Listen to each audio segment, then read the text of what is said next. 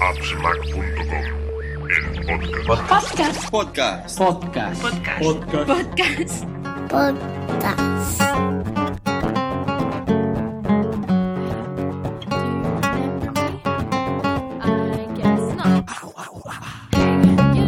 Hola a todos, bienvenidos un año más al podcast eh, de regalos de, de AppsMac. Eh, no sé si son ya tres o cuatro años que lo estamos haciendo. Este es el podcast eh, número 42 y estamos repitiendo los invitados de- del año pasado, ya que gustó mucho pues lo que lo que aportaron, aunque de momento a Eden, eh, que ha estado en los últimos los últimos años, de momento no está con nosotros. Esperamos que se pueda unir a lo largo de, del podcast, si no lo, lo echaremos de menos. Pero de momento tenemos a, a Mac Hosan, ¿qué tal? ¿Cómo, cómo, cómo ha ido este año desde, la último, desde el último podcast? Pues bastante bien. Bueno, en primer lugar, buenas a todo el mundo. Un saludo. Y repasando la lista de Amazon, pues estos podcasts lo que tienen de malo que te das cuenta de todo lo que has gastado, todo lo que has comprado y dices, madre mía, qué barbaridad, qué montón de cosas. Pero bueno, bien, veremos a ver lo que hay por ahí y veremos a ver lo que hemos comprado.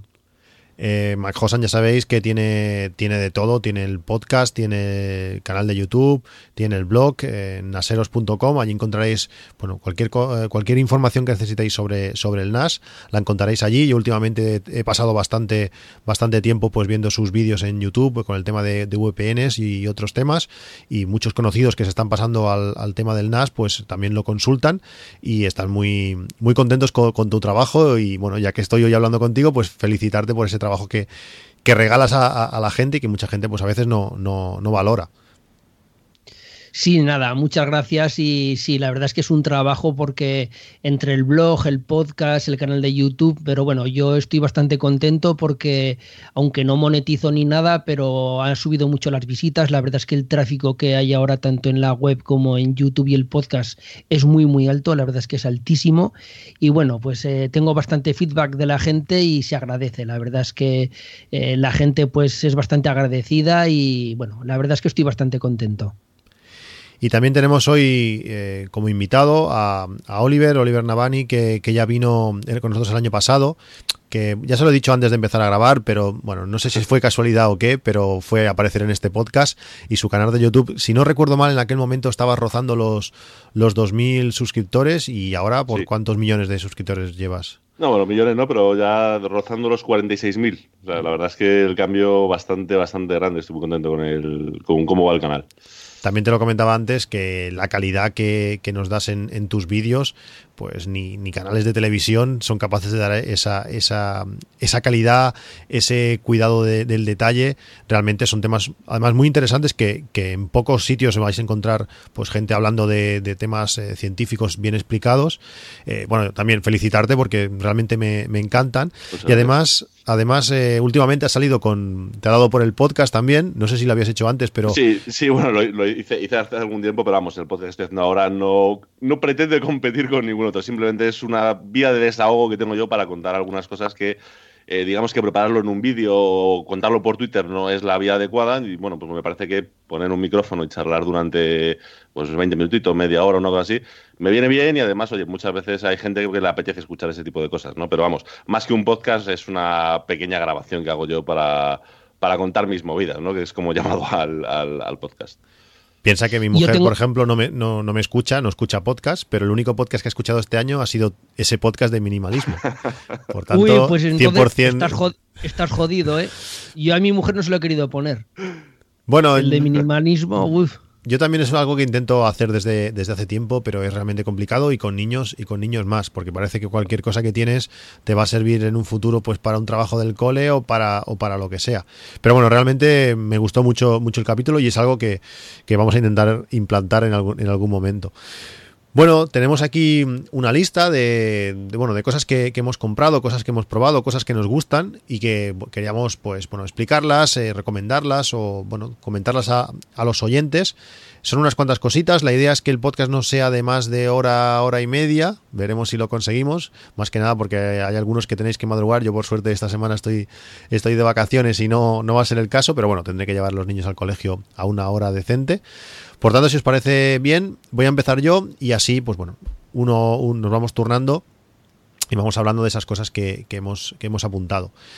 Para empezar, eh, y supongo que, bueno, Oliver creo que estará de acuerdo, ahora igual me, me lleva una sorpresa, eh, una de las de los mejores productos que he comprado este año, aunque fue, realmente fue el año pasado, pero por pocos días, son los, los AirPods. Eh, realmente lo he usado a todas horas, en todas condiciones. Unos auriculares que te los sacas de la caja, te los pones y siempre tienen batería. Realmente están, están genial. Ya expliqué pues cómo más o menos ahorrarte algún dinero comprándolo en algún sitio no, no oficial. En Amazon ahora mismo están a 159, creo que son 20 euros más baratos que, que en Apple. Eh, todo lo que hablaremos estarán los enlaces en la descripción de, del podcast.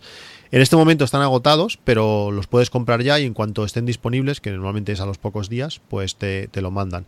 ¿Tú estás tan contento como yo con los, con los AirPods? Porque creo que los Eh, tenías. Sí, sí, los pedí justo el año pasado, lo, lo hablamos en, en este podcast, lo, pedí justo el día, que el día que salió. Pues estoy contentísimo. De hecho, para mí es eh, el mejor producto que ha sacado Apple en los últimos años. Porque esto es un producto de Apple de los de verdad, de los que, a los que nos gustan las cosas de Apple de hace 20 años. Es decir, algo de lo que te despreocupas. Es decir, lo llevas en el bolsillo, lo sacas, te lo pones en las orejas, lo vuelves a poner en su sitio, todo funciona bien, todo funciona cuando tiene que funcionar, se para cuando tiene que parar y es perfecto. O sea, es decir, no, yo es que no soy capaz de ponerle pegas. Para mí es un imprescindible ahora mismo, me encanta. Sí, es Me que encanta sin más. Realmente siempre están disponibles, que al final lo que te pasa con los auriculares Bluetooth Claro. es que muchas veces no tienen pilas, no conectan, es que esto te pones uno solo, yo cuando estoy a veces haciendo la comida, pues me pongo uno solo para poder escuchar a los niños, si hace falta te ponen los dos y se conectan solos, con el frío te los metes allí, le das do- doble tap y, y arranca la música, yo estoy contentísimo, es. la verdad es que es que sí, pues también para estos AirPods eh, a mí me gusta llevarlos protegidos porque también me ha pasado que los llevas en el bolsillo, te agachas a cogerle, a atarle el zapato al niño y se te caen del bolsillo, que me ha pasado alguna vez, igual en un año pues cinco o seis veces. Y claro, cuando oyes esa caja tocar suelo, pues te asusta un poco. Y hay dos versiones de, de fundas que os podría recomendar. Una es una funda de silicona simple, eh, de 8, 8 euros, que, que, bueno, no está mal, se adapta al- al- a la cajita y sobre todo si se te cae, pues eh, para ese impacto. Además te viene con un pequeño acople para conectar los, los AirPods y ponerlos como si tuviesen cable, que en ciertas circunstancias pues pueden ser válidos. Yo a mí eso no me gusta nada, pero bueno, entiendo que hay gente que le puede ayudar. Y luego hay una segunda funda, que es una funda Catalyst, que el precio es bastante diferente. Esta ronda los, bueno, no ronda, son 28 euros, que la gracia que tiene es que la coge de tal manera, la abraza de tal manera, que, la, que hace la caja hasta casi sumergible. Además, además te viene con un gancho para podértelo enganchar en, el cinturón eh, y poderlos llevar pues de una manera cómoda. Eh, a la hora de sacarlos, bueno, los sujeta mucho más y a la hora de sacarlos igual necesitas dos manos, de lo bien cogidos que los tiene, pero es una funda de verdad, eh, duradera y para llevarlo en cualquier circunstancia, en una excursión, aunque vayas por el campo, aunque golpee con cosas, esta funda pues lo, lo protege y bueno, es una protección extra para los, para los AirPods. ¿Qué, Josan, qué, qué nos, qué te ha gustado este año? ¿Qué nos querrías recomendar? Bueno, a ver, yo en cuanto a los AirPods, yo la verdad es que me gustan mucho, no los tengo, pero eh, no los tengo porque yo soy muy despistado y como son muy pequeñitos, seguro, seguro, seguro que los perdería. Yo utilizo los auriculares de Apple y vengo a gastar unos 2, 3, incluso 4 al año, para que os hagáis una idea de lo despistado que soy, de que los pierdo, de que los rompo. Entonces, unos AirPods, yo la verdad es que me encantaría tenerlos, pero no puedo pues porque son muy pequeñitos y seguro que los pierdo. Esto, yo creo que esto es coger una rutina, es decir, caja siempre en el bolsillo, siempre, aunque tengas la, la tentación de dejarla, no, no, siempre en el bolsillo y es oreja, caja, caja, oreja. Y, así es imposible perderlos. Yo cuando, en cuanto llego a casa y, los tengo que sacar del bolsillo, van a una ubicación concreta, en una mochila concreta que tengo en un bolsillo y allí y así es, bueno, todo puede pasar, ¿no? Pero si eres metódico, eh, no se van a perder. Pues me lo pensaré. A lo mejor cuando me compre el, el iPhone que sea, porque este año tenía pensado renovar, pero al final no he renovado el iPhone, pues igual ya doy el salto y me los compro. A lo mejor en el siguiente, en la siguiente versión de Apple, igual no creo, pero igual el, el iPhone viene con los AirPods incorporados, no creo, porque conociendo la política de Apple, pues eh, se me haría muy raro que, que vinieran juntos y que no te lo compren por separado, porque así hacen dos ventas. Si no te, bueno. si no te viene el cargador rápido, eh, no te va a venir. Es lo que va, no te va a venir esto. en eso, eso está claro. Bueno, pues voy allá con, con las compras que he hecho este año. eh, voy a recomendar un producto que no es barato, pero que es bastante bueno y es un, es un micrófono de condensador. Eh, sé que este podcast lo escucha mucho podcaster, entonces pues les puede interesar. Es un Rode, es el Rode NT1 Kit. Es kit porque viene lo que es el micrófono de condensador con lo que es la araña y el popero, el antipop. Eh, va todo en una caja, no se vende por separado solo lo que es el micrófono, por eso se llama kit y no tienes que confundirlo con el NT1A, con A de Almería. Entonces, este es un poquito caro, es, un poquito caro porque vale 222 euros, pero eh, quería cambiar de micrófono, yo tengo un ATR, un ATR de 2100, y estuve hablando con un seguidor de Naseros que, que, es técnico de sonido y que tiene un estudio de grabación profesional. De hecho, vive de eso, de su estudio de grabación. Entonces le pregunté por un micrófono que me recomendara un micrófono que estuviera bien, que no nos fuéramos a micrófonos de 600 euros, pero que no me importaba gastar un poquito más.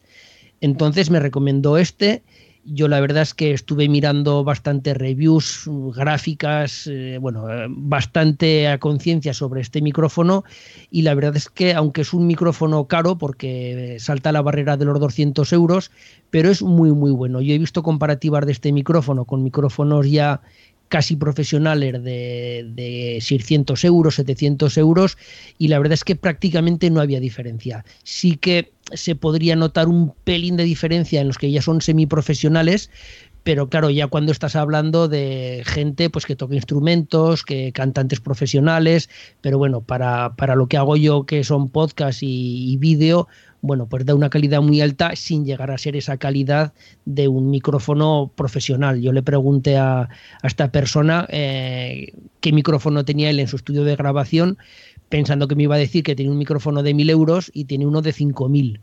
O sea que para que os hagáis una idea, el tipo de micrófonos que se gastan en, este tipo de salas, ¿no? Entonces, pues bueno, es el Rode NT1 eh, y ya digo, no confundir con el NT1A, el 1A es un poquito inferior de calidad, eh, pero este es muchísimo mejor por las gráficas y por el tipo de encapsulado que tiene y por todo es mucho mejor este que el otro.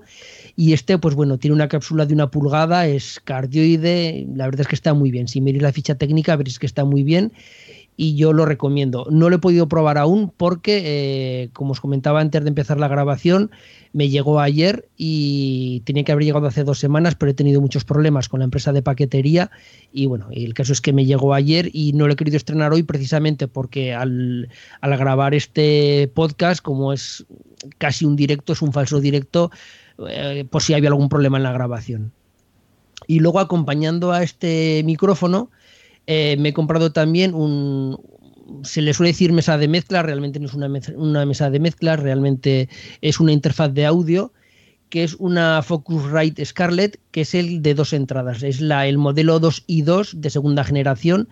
La diferencia entre la segunda generación y la primera es que la latencia de esta mesa respecto a la primera generación o la primera versión es que es muchísimo más baja. De hecho, eh, esta Focusrite tiene dentro de las interfaces de audio de gamas medias es la que tiene la menor latencia de todas. Eso es importantísimo, pues para que no tengas un lag entre lo que tú hablas y lo que escuchas, es muy importante que no haya ese lag. Entonces, pues esta, esta interfaz de audio vale 125 euros en Amazon. Está la que tiene solo un micrófono, que es exactamente igual, pero solo un micrófono o tiene entrada solo para un micrófono, que es un poquito más barata. Y bueno, la verdad es que yo por lo que he visto está muy muy bien. Es una mesa de mezclas que, que está muy bien. Es una mesa que utilizan muchísimos, muchísimos podcasters. Y luego la que sí que también voy a recomendar, que esta sí que no la tengo yo, es la que realmente me recomendó este, esta persona, este técnico de sonido. Eh, la he dejado en la descripción para que luego la ponga Cristian en las notas es la Audient ID14. Esta es una mesa de mezclas, yo no conocía esta marca, esta marca Audient, pero eh, por lo que estuve mirando es con muchísima diferencia la mejor de todas, con muchísima diferencia. En todos sitios la ponen como la mejor. Eh, el problema que tiene esta mesa de mezclas o esta interfaz de audio es que ella es más cara, vale 233 euros, Entonces, claro, 233 euros, si le sumaría el, el precio del micrófono, que eran 222, pues para algo como lo mío que no monetizo, pues es mucho dinero. Entonces he decidido comprar la Focusrite, pero que si alguno quiere hacer el esfuerzo, que sepa que esta es la mejor. De hecho, esta mesa de mezclas es la que tiene esta persona en su casa para uso doméstico.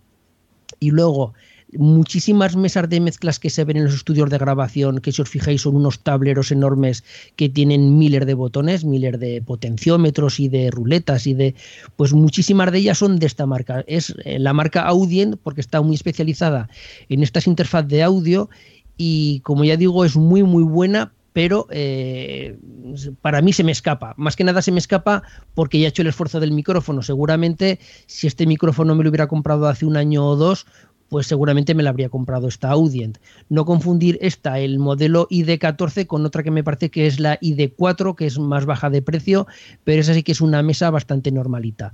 Pero esta, si, si alguno está interesado, que mire las características en internet y verá cómo, eh, cómo está diferenciado todo lo que es la potencia, cómo están las diferentes entradas y salidas aisladas de una manera muy buena para que no haya ruido blanco, no haya, no haya distorsiones. La verdad es que es una mesa muy lograda, pero eso sí, eh, como todo en esta vida, pues esa calidad extra hay que pagarla.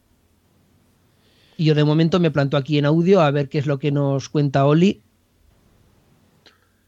pues yo los dos primeros productos que voy a meter, eh, digamos que se salen un poco de lo que yo habitualmente pongo en este tipo de cosas, ¿no? Tanto por precio como por de dónde son, ¿no? Eh, los dos primeros productos que tengo son el IKEA Free y el IKEA Rallen, ¿vale? Son dos productos de IKEA, que no es algo que yo compro habitualmente, pero que están francamente bien. Voy a empezar con el Rallen, eh, que es bastante baratito, son 16 euros, que es un cargador inalámbrico, un cargador para móviles eh, inalámbrico. La diferencia que tiene respecto a cualquiera que puedas comprar, digamos, en, em, pues yo sé, en Amazon o que puedas comprar en la propia app, pero en cualquier lado, ¿no? Yo lo he comprado, en mi caso, para el iPhone que me he comprado este año.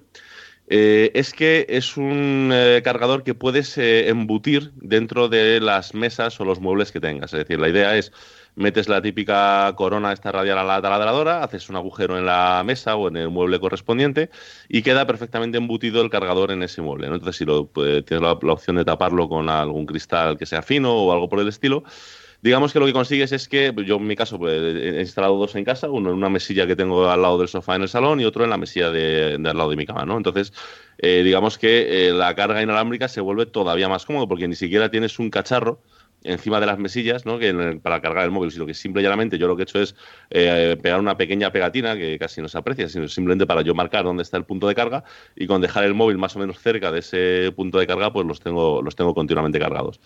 Es de carga de las que se supone que son lenta, que son 5 vatios, que es el equivalente al típico cargador de un amperio de si lo cargas por USB. Pero como yo tengo la costumbre de dejarlo toda la noche en la mesilla y son las 6, 7 horas de carga, con eso tengo más que suficiente para dejar el móvil perfectamente cargado, ¿no? Para todo el día. Y además con el aliciente de que cuando estoy viendo la tele o lo que sea, pues lo dejo al lado en la mesilla que tengo donde la tele y se sigue cargando, ¿no? La verdad es que desde que he cambiado de móvil es raro eh, bajar del 60% de batería, ¿no? Porque entre una cosa y la otra lo tengo siempre más o menos preparado, ¿no? Y el otro, eh, la otra cosa que he comprado de IKEA es el IKEA Track Free, ¿vale? Eh, hay varios packs, eh, son básicamente un sistema de estos de luces inteligentes, ¿no? Yo ya tenía en casa el sistema este de Philips, el Philips Hue, no sé si lo comentamos el año pasado o no, sé quién, alguno de nosotros seguro que habló, habló del tema, ¿no? Y estoy muy contento con ello, es decir, son luces que funcionan francamente bien, además... todo lo que es el, el, tema de los colores, de las sincronizaciones y tal, son eh, prácticamente perfectos, dan una iluminación eh, buena, es decir, exactamente igual que cualquier otra bombilla, pero con unas ventajas, ¿no? El único problema que tienen es que cada bombilla pues cuesta alrededor, digamos las de colores, ¿no? Las que son un poco más avanzadas, cuestan, si no me equivoco, algo por encima de los 50 euros, ¿no? Entonces, claro, para tener unas cuantas bombillas, como yo tengo, como yo tenía a lo mejor en el salón o alguna en la habitación, pues para, pues eso, poder dar en un, en un un ambiente y tal, está bien, pero claro, para cambiar la mitad de la bombilla de la casa empieza a ser dinero, ¿no? Es, es, un poco demasiado. Y la cosa es que desde este verano, eh, bueno, de, hecho desde, desde octubre realmente, eh, IKEA sus eh, luces inteligentes las ha hecho compatibles con HomeKit, ¿vale? HomeKit es el sistema este que tiene Apple, en el que, digamos, puedes crearte, digamos, las habitaciones en tu móvil, te puedes crear las habitaciones de tu casa y puedes indicarle qué equipos tienes en cada una de las habitaciones. ¿no? Entonces yo tengo la mezcla de estas eh, eh, bombillas de IKEA, estas Stratfree, con las de Philips, entonces yo he definido las habitaciones y demás, y ya puedo crearme combinaciones de, pues tengo el modo cine, en el que se me enciende una luz eh, bastante flojita en la parte de detrás de la pantalla para que ilumine un poco, en los laterales, sin que, en luces que no me reflejan en la pantalla, pues también se ponen un tono así un poco más anaranjado, entonces es muy cómodo para ver la televisión, ¿no? Si yo, pues, por ejemplo, tengo modos de lectura para que la luz sea más fuerte, y demás. Entonces, la gracia está en que estas bombillas son mucho más baratas, es decir, eh, lo que es cada una de las bombillas son alrededor de 15 euros, más o menos, no sé, no sé 15, 16 o 14, pero vamos, por ahí andan. Y lo que es el primer pack que, de entrada en el que te viene pues el, aparatito que tienes que conectar al router y te viene un, mando a distancia y un par de bombillas, son 80 euros. Entonces la verdad es que una vez que tienes esto, ir añadiendo bombillas a 15 euros, pues ya no es dramático, ¿no? Es decir, ya puedes plantearte automatizar un poquito más la casa, que es lo que ahora mismo yo tengo y la verdad es que me resulta bastante cómodo, ¿no? Entonces estos son los dos primeros productos que no son caros y que la verdad es que a mí me están funcionando francamente bien. Sí, es que a mí, a mí lo que me frena es eso, claro, si empiezas a contar, eh, es algo que me gusta, que quiero hacer, pero empiezas a contar las bombillas que tienes en casa, fácilmente te pueden salir 20, 25 bombillas, multiplicas por lo que valen las Philips y dices, pues me tengo que gastar ahora 2.000 euros en bombillas, pues como que no me viene no me viene bien. Con estos precios, pues bueno, ya te lo puedes te lo puedes plantear. Otra cosa es que, que hayan que tenga el casquillo de todos los tipos de bombilla que, tienes, porque veo que este, este es E27, no sé si tendrán alguno, sí creo que también tiene del E14. Sí, hay, un, hay, hay, me parece que tres, es decir, está el típico, el estándar, el que es un poquito más fino, y luego tienes uno que es tipo como tipo halógeno, una cosa así, para, conectarlo. en mi caso lo, que más utilizo son los normales, es decir, que es lo que tengo en toda la casa, entonces no, tengo mucho problema en ese sentido. Bueno, le, echaré un ojo porque, porque es algo, algo que puede ser interesante. A ver, iré, iré haciendo presupuesto para, para estas bombillas y a ese precio pues igual, igual me lo planteo. Bueno, yo quería seguir con un poco con el tema sonido. Es algo que he recomendado los últimos 3, 4 años. No sé cuánto tiempo hace ya que, que lo hago. Pero bueno, una vez más, eh, si queréis tener música en toda la casa, a mí me encantan los, los sonos y empezar por los sonos Play 1 pues es algo es algo muy interesante. Ahora parece que el precio, ahora que han sacado un modelo nuevo, el Sonos eh, Play 1 eh, los, el Play 1 ha bajado de precio a 179, es precio estándar. Y bueno, es unos altavoces que, que, dan una calidad para la cocina, para el lavabo, para las habitaciones. Es espectacular. Para comedor y algo así, pues ya se recomienda uno un poco más grande. Pero bueno, un altavoz que es compatible con todos los servicios de música, con Amazon Music, con Spotify, con Apple Music eh, con todo y también tiene una aplicación, por ejemplo, para, para Pocket Cast, para poder escuchar nuestros podcasts, pues realmente está muy bien. Dicen que va a ser compatible con, con AirPlay, eh, de momento no está confirmado este Play 1, eh, que van a empezar por el Play 5 y, la creo que es la Sonos base. Pero bueno, eh, que, van a trabajar en ello. Si realmente al final acaba teniendo AirPlay, pues va a ser el, altavoz perfecto. Si no, con que solo uno de la casa tenga AirPlay, pues va a poder eh, transmitir esa, esa música a los demás altavoces. Realmente es un altavoz que está, que está muy bien y, a ese precio pues se, se hace algo interesante. Una pregunta, Cristian, aunque el precio es más caro, pero te planteas cuando salga el HomePod comprarte el HomePod el día que salga, en teoría va a salir ya el año que viene, a principios de año que viene. Yo he ganado una apuesta porque yo decía que este año no le daba tiempo a sacarlo y le ha ganado, pero yo lo veo eh, realmente el, el, HomePod va a ser un Sonos, va a estar más cerca de lo que es Sonos de lo que es Alexa o cualquier asistente virtual que hay por ahí. Eh, ¿Lo ves tú una opción a comprar o de momento te esperarás a ver la review de la gente, a ver qué tal suena, a ver qué opciones da? Mm, yo lo veo difícil que lo compre por, por, varias cosas. Primero porque ya tengo muchos altavoces sonos y, bueno, lógicamente no necesito más altavoces. Segundo porque eh, cuando tienes que hablarle a un dispositivo, le hablas al que llevas en la muñeca. O sea, realmente el único sitio donde utilizo Siri es en el, en el Apple Watch, ni en el iPhone, ni en el iPad, ni en ningún otro sitio, ni, ni en el Mac. Por tanto, menos un altavoz. Eh, al final, no sé cómo lo harán porque realmente no se sabe mucho, pero a qué irá vinculado, a qué dispositivo, eh, a mi agenda, a la de mi mujer, a, a dónde, veremos. Y luego uno de las cosas que me gusta mucho del Sonos es que son altavoces de verdad que están, eh, bueno, los puedes colocar en la pared, se enchufan en cualquier sitio y quedan allí y están fijos. Mientras que el HomePod parece que está pensado pues para estar encima de una mesa. En el comedor eso está bien, pero en el lavabo no vas a tener encima de, no sé, de la taza del váter. Eh, hay sitios que no, que no pueden estar, tienen que estar en una pared.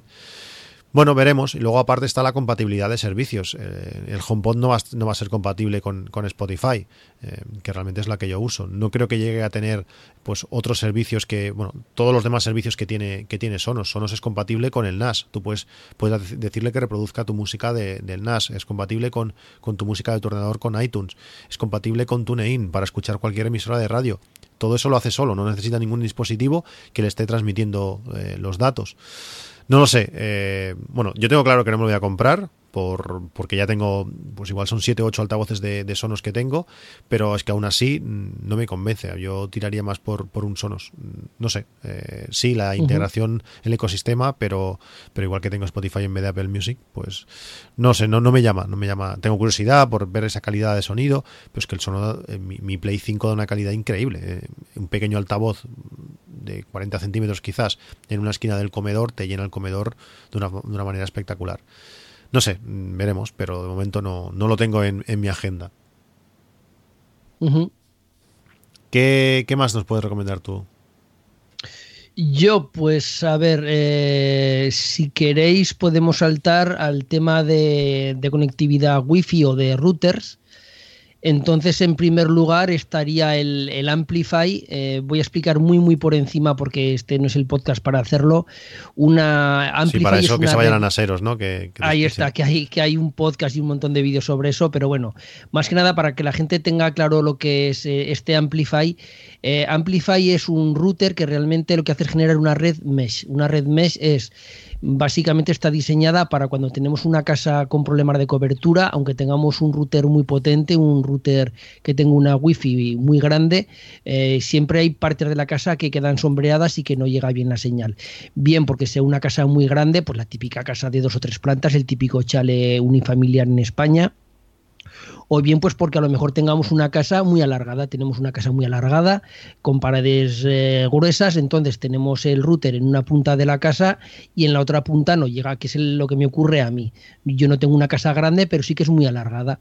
Entonces, en este tipo de situaciones, lo que eh, mejor funciona es una red mesh. Una red mesh es como un router central que lo que hace es a través de una serie de repetidores, realmente no son repetidores porque lo que son es unos access point que entre ellos se hablan, entre ellos y el, y el router central, de tal manera que ellos van coordinando quién le da la señal a cada dispositivo wifi, a cada iPad, iPhone o ordenador o lo que sea.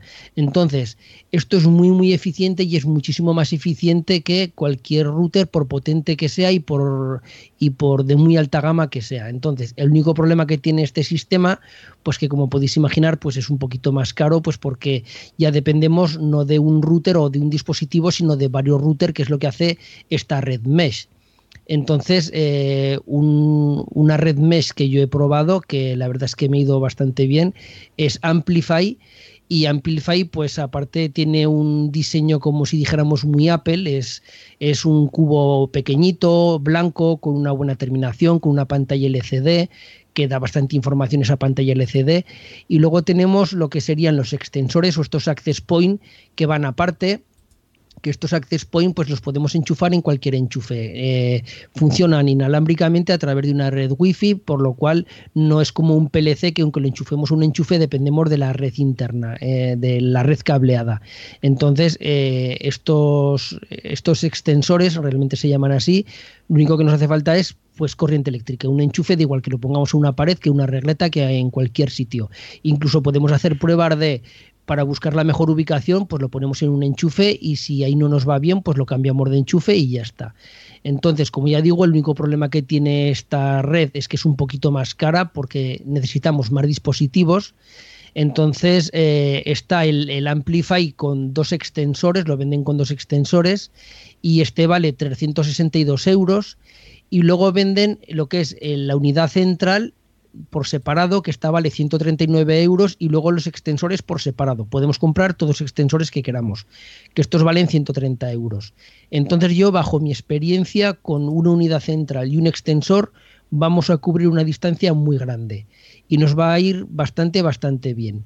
Si ya tuviéramos una casa muy grande y tuviéramos problemas de zonas de sombreamiento, nos tendríamos que ir a, dos extensores y si ya tuviéramos una casa pues mucho más grande, pues yo que sé, la típica casa de varias plantas que además tiene una piscina con un jardín, un chalet, pues sí tendríamos que irnos a lo mejor a tres extensores o cuatro.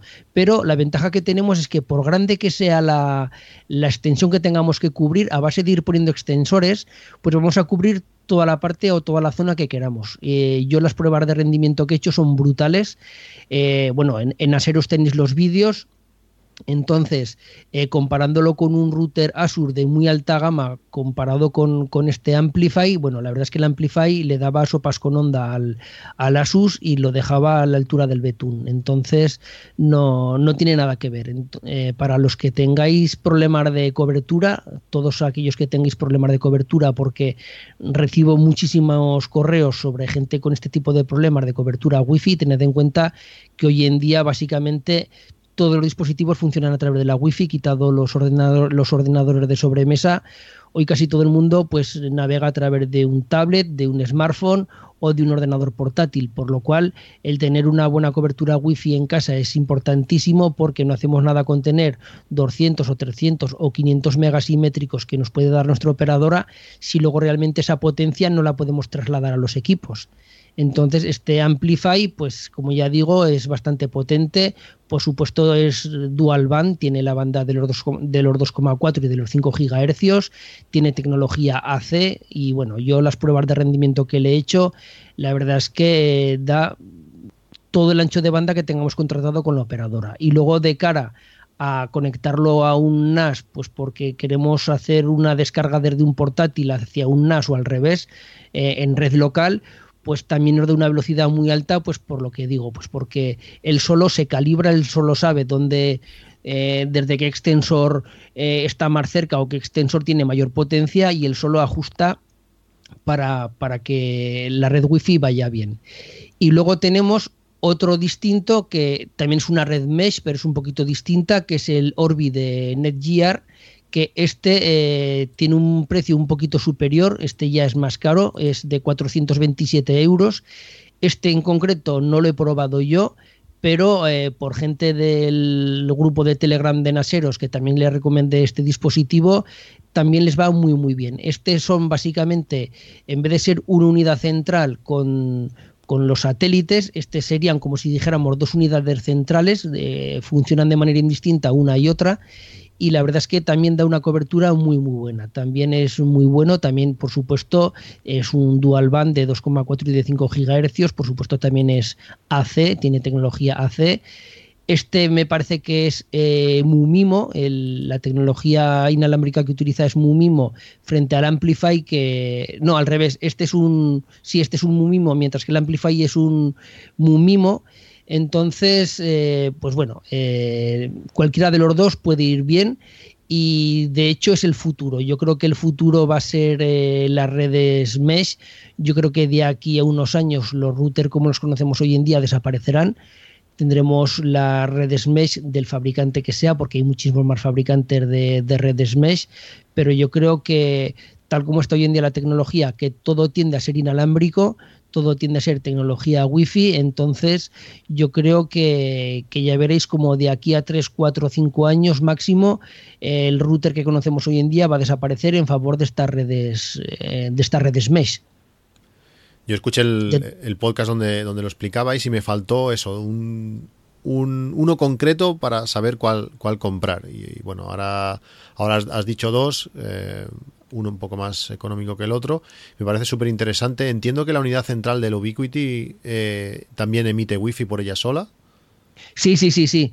Eh, a ver, eh, la unidad central, mucha gente me pregunta, porque claro, como tiene un precio elevado, dice, oye, si me compro solo la unidad central, entonces el comprar la unidad central es una tontería porque, claro, una red mesh necesitas dos puntos, es decir, una red por lo menos tiene que tener dos puntos si tú compras la unidad central y no compras ningún extensor, realmente lo que tienes es un router, no tienes más que un router. Entonces, eh, lo ideal es comprar la unidad central y luego un extensor. Si vas a comprar solo la unidad central, yo recomiendo que no la compres. A no ser que digas, bueno, me la compro ahora y el día de mañana ya me compraré un extensor. Pero yo recomiendo comprar un extensor y una unidad central o el paquete que te vienen los dos. Entonces, bueno, en el podcast que trate el tema de las redes mesh, aparte de las redes mesh, se trataron muchísimos temas de, redes, de redes inalámbricas, y la verdad es que muchísima gente que escuchó ese podcast eh, se decidió a comprar estos, estos tipos de router porque eh, es verdad que gran parte de, los problemas que se tienen en las redes domésticas en casa es problema de cobertura wifi, pues porque hay muchas interferencias, los microondas están en la frecuencia de los 2,4 GHz, igual que están los routers, los, edificios están ya muy saturados eh, en las dos frecuencias porque antes, cuando te comprabas un router de la frecuencia de 5 GHz, más o menos no tenías tantos problemas porque esa frecuencia estaba menos saturada pero ahora ya se está empezando a saturar. Eh, tiene menos penetración, tiene menor distancia de, alcance, por lo cual no te influye tanto las redes que haya dentro de tu edificio, pues si tú vives en un quinto no te va a llegar la red de 5G del, del primero de 5 GHz, pero sí que es verdad que es un problema muy grande. Entonces, eh, influye luego también el tipo de paredes que tengas, si están alicatadas, si hay baldosas, bueno, influyen un montón de parámetros, las tuberías. Entonces, la manera de salvar todo esto es a través de, estas redes mesh. Yo en el vídeo que hice en el test de rendimiento del, del Asus frente a esta red mesh, la verdad es que mientras la red mesh me estaba dando eh, básicamente los, eh, el megabit, o sea, los, los mil, el gigabit de, velocidad, el Asus se quedaba en cuatro o cinco veces menos un Asus de, de, mucha potencia. ¿eh? Estamos hablando de un Asus de, ya de un precio alto y un Asus bastante caro. No era una comparativa con un router barato. Entonces, pues bueno, mm, echarle un ojo y, todos aquellos que tengáis problemas de, de wifi dentro de vuestra casa, pues eh, la única opción que hay hoy por hoy viable es, eh, es una red mesh, sea esta, sea otra, pero muchas veces tenemos equipos muy caros, tenemos ordenadores muy caros, tenemos, eh, bueno, en vuestro caso tenéis un, unos iPhone, el iPhone 10, que es bastante caro también, entonces para nada vamos a querer dispositivos muy caros, dispositivos muy potentes, si luego se van a comunicar con el exterior o, con otro dispositivo de dentro de nuestra red, como por ejemplo un NAS, se van a tener que comunicar inalámbricamente a través de una red Wi-Fi. Si esta red Wi-Fi no va bien, pues realmente todos estos dispositivos perdemos gran parte de la potencia que pueden desarrollar. Sí, realmente es que es más importante de lo, de lo que parece. En casa de mis padres, por ejemplo, es un desastre. Es una de las casas así también alargadas, hace como una forma de Z y de una punta a la otra es un desastre. Con PLCs no, no va ni, ni a patadas. Eh, no sé, tendré que plantearme algo, algo así. Oliver, ¿qué más, ¿qué más nos puedes recomendar? Algo que sea más caro, va. bueno, eh, vamos a ir poco a poco esta vez, no vamos a saltar demasiado, pero sí os voy a recomendar un cacharrito que la verdad es que me está funcionando tremendamente bien y es que no lo he visto anunciado en ningún sitio, es decir, en ningún blog, ni en Amazon, ni en ningún sitio, y la verdad es que me parece maravilloso, ¿no? Es el Wacom Express Key Remote, ¿vale? Eh, los que os guste un poquito el tema del diseño gráfico, de las eh, imágenes y demás, Sabréis que Wacom es un fabricante que lo que hace básicamente son tabletas, eh, digitalizadoras, y son esas tabletitas en las que vienen con un lápiz, con lo que puedes editar, digamos, de una forma un poquito más natural. Y el fabricante, digamos, que es el mejor con muchísima diferencia es Wacom. Es decir, de hecho, eh, no hay prácticamente comparación con sus, con sus competidores. ¿no? Eh, la cosa es que Wacom tiene dos líneas bastante diferenciadas. tiene una línea, digamos, un poquito más profesional, que es la línea Intuos, y tiene una línea más, digamos, amateur, que es la línea Bambú. Y la diferencia fundamental entre uno y otro, aparte de niveles de presión y demás, que eso evidentemente para quien se dedica a esto es algo importante, pero para quien lo hacemos a lo mejor de una forma un poquito más amateur, eh, no tiene tanta importancia. La diferencia fundamental está en los botones que tiene la propia, la propia tableta. ¿no? De hecho, lo que tiene de especial es que eh, tiene un par de, ruletas, de roscas, ¿no? digamos táctiles, tipo como lo que era la ruletita que tenía el iPod ¿no? Eh, para, para, movernos por los menús, que te permite de forma más o menos rápida, eh, por ejemplo, hacer cosas como aumentar o disminuir el tamaño de los pinceles, si estás en Photoshop, o te permite girar el lienzo en la posición que tú quieras, sin, mover las manos, digamos, de la tableta. Es decir, tú al final siempre tienes que apoyarte en la tableta, entonces con la mano izquierda, en el caso de que seas diestro, pues apoyas un poco los dedos sobre los distintos botones y atajos que tienes sobre la ruletita y luego con la derecha pues vas pintando. ¿no? Te permite hacer cosas como, por yo que sé, crearte un pincel y hacer que el pincel vaya girando a la vez que vas pintando y demás. ¿no? Entonces, eh, estos de Wacom han tenido una idea que es bastante buena, de decir, oye, para quien no necesite realmente gastarse un dineral, una, una, pasta, ¿no? una tableta que sea muy cara, lo que sí que podemos ofrecer es una especie de mando a distancia, así aplanado, es decir, es una cosa más o menos finita, ¿no? pequeña, no es eh, muy aparatosa, que lo que tenga son esos botones eh, táctiles eh, que son tan cómodos a la hora de dibujar, ¿no? Entonces, yo lo estuve echando un ojo más que nada, pues eso, para el tema de cuando, pues quiero, como yo ahora ya no estoy utilizando una tableta Wacom, sino que directamente lo que hago es conectar el iPad al, al, ordenador, ¿no? Eh, con, un, con un programa y con este lo utilizo como tableta digitalizadora porque para mí es suficiente, es decir, no necesito mucho más, pues estuve mirando esto. Para mi sorpresa, para mi sorpresa, la gracia es que cuando tú lo conectas y utilizas el software de Wacom, eh, te permite configurarlo como si fuese una especie de teclado con algunas macros y demás. De tal forma que realmente no necesitas estar utilizando ningún tipo de tableta digitalizadora para que esto sea práctico.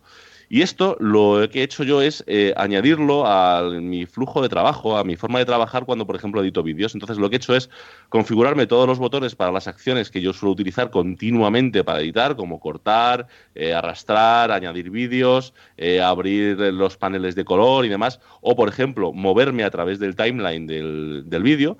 Lo he relacionado con las teclas, con las roscas y demás de tal forma que eh, todos los atajos de teclado, que no están mal, los que utiliza, por ejemplo, Final Cut, pero que mm, podrían ser bastante mejores, los he eliminado de mi teclado. Es decir, yo ya no utilizo el teclado para editar, sino que lo que utilizo es en mi mano derecha eh, un ratón y en mi mano izquierda, cogido como si fuese un mando, este aparatito, ¿no? De tal forma que, pues directamente, pues voy seleccionando, voy cortando, voy colocando, voy moviéndome por el timeline y la verdad es que resulta tremendamente útil. Es decir, es de estas cosas que sí, a lo mejor te cuesta yo que sé, cuatro o cinco horas más o menos hacerte a lo que tú mismo te has configurado, ¿no? Porque al final cada uno lo hace un poco a su gusto. Pero una vez que lo has hecho, eh, realmente Mm, cambia bastante, cambia bastante tu forma de trabajar y la verdad es que es súper cómodo, ¿no? Y el precio no es excesivo, hombre, no es una cosa barata, pero son 108 euros, que tampoco me parece que sea una barbaridad, si es algo que vas a utilizar continuamente, es decir, para mí se ha convertido casi en un, segundo ratón, es decir, en la mano derecha tengo mi ratón normal y en mi mano izquierda tengo este cacharro que lo tengo configurado para otros o tres programas que utilizo habitualmente y ahorro bastante tiempo. O sea que básicamente sería, salvando mucho las distancias, pero sería como la Touch Bar que han incorporado Apple en los nuevos MacBook. Porque, eh, claro, al fin y al cabo, en vez, en vez de ser una barrita iluminada con colores, eh, que las teclas son táctiles, pues eh, tú tienes que saber, en vez de que estén iluminadas, pues tú sabes que la tecla izquierda es cortar, la ruleta es pegar y tal otra. Pero al fin y al cabo sería una Touch Bar que tú personalizas como tú te quieres. Diría, te diría que bastante mejor, porque tiene, como tiene, tienes como una docena de botones y tienes la rosca y demás, digamos que, y además cada botón tiene un relieve distinto para que lo puedas, digamos, sentir, ¿no? Cuando lo estás tocando, no tienes que mirar hacia el teclado, sino que tú estás mirando la pantalla eh, continuamente. Entonces tienes, digamos, todos esos accesos que también puedes plantear en una touch bar o algo por el estilo, solo que eh, con la ventaja de que en ningún momento tienes que dejar de ver, eh, de mirar a la pantalla. De hecho, yo lo, lo dije hace un tiempo, es decir, cuando salieron estos MacBook nuevos, yo la gran pega que le veo es que yo, por ejemplo, el, MacBook Pro que tengo, lo tengo cerrado y lo tengo conectado a una pantalla externa, ¿no? Entonces eso es un problema. Y aparte, eh, hay una aplicación por ahí que es como, no es que sea pirata, no, no es pirata, es simplemente un desarrollo de estos que hacen en el que te puedes colocar tú una touch bar en la pantalla y te das cuenta que lo que es, eh, digamos, útil como tal es el concepto de la touch bar, el tener esos accesos, digamos, disponibles, no el hecho de que esté justamente al lado del teclado, ¿eh? O sea, es decir, yo la he utilizado durante algún tiempo puesta en pantalla y honestamente eh, es tremendamente útil. He probado a utilizarlo en, un, en el MacBook Pro de un amigo durante unos días y no he visto gran diferencia entre utilizarlo directamente, digamos, sobre el dispositivo, sobre la pantalla. En este caso no es tan visual, evidentemente, porque es algo que tú te configuras, pero si lo que utilizas son dos o tres programas así de una forma un poquito intensiva, pues francamente es muy cómodo. ¿eh? No, es interesante. Este- Sobre todo puedes este tener la, mano ¿eh? en, un sitio, en un sitio cómodo. No hace falta que estires la mano a la touch bar, que además es en la parte más alejada. Ahí puedes tener la mano pues relajada en, no sé, en el posabrazos, en el posabrazos de, Eso es, justo. De, la, de la silla donde estés y la otra mano el ratón.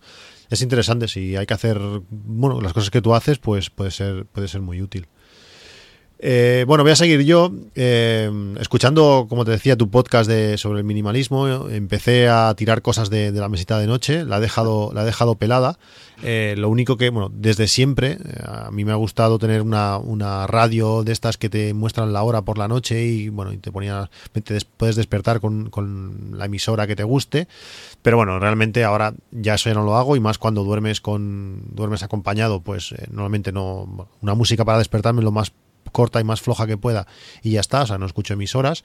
He tirado esa, esa radio que tenía y he cogido un, despertador, es un despertador... Eh, bueno, tiene una pantalla bastante grande, eh, funciona con pilas, eh, por tanto ya me ahorro, me ahorro el enchufe. El enchufe tiene una luz bastante tenue, pero si te gusta que la habitación esté totalmente a oscuras, pues no sería, no sería el despertador quizás adecuado, aunque tiene una opción de apagar esa, esa luz. además te muestra la temperatura, y ya te digo, con, con números grandes.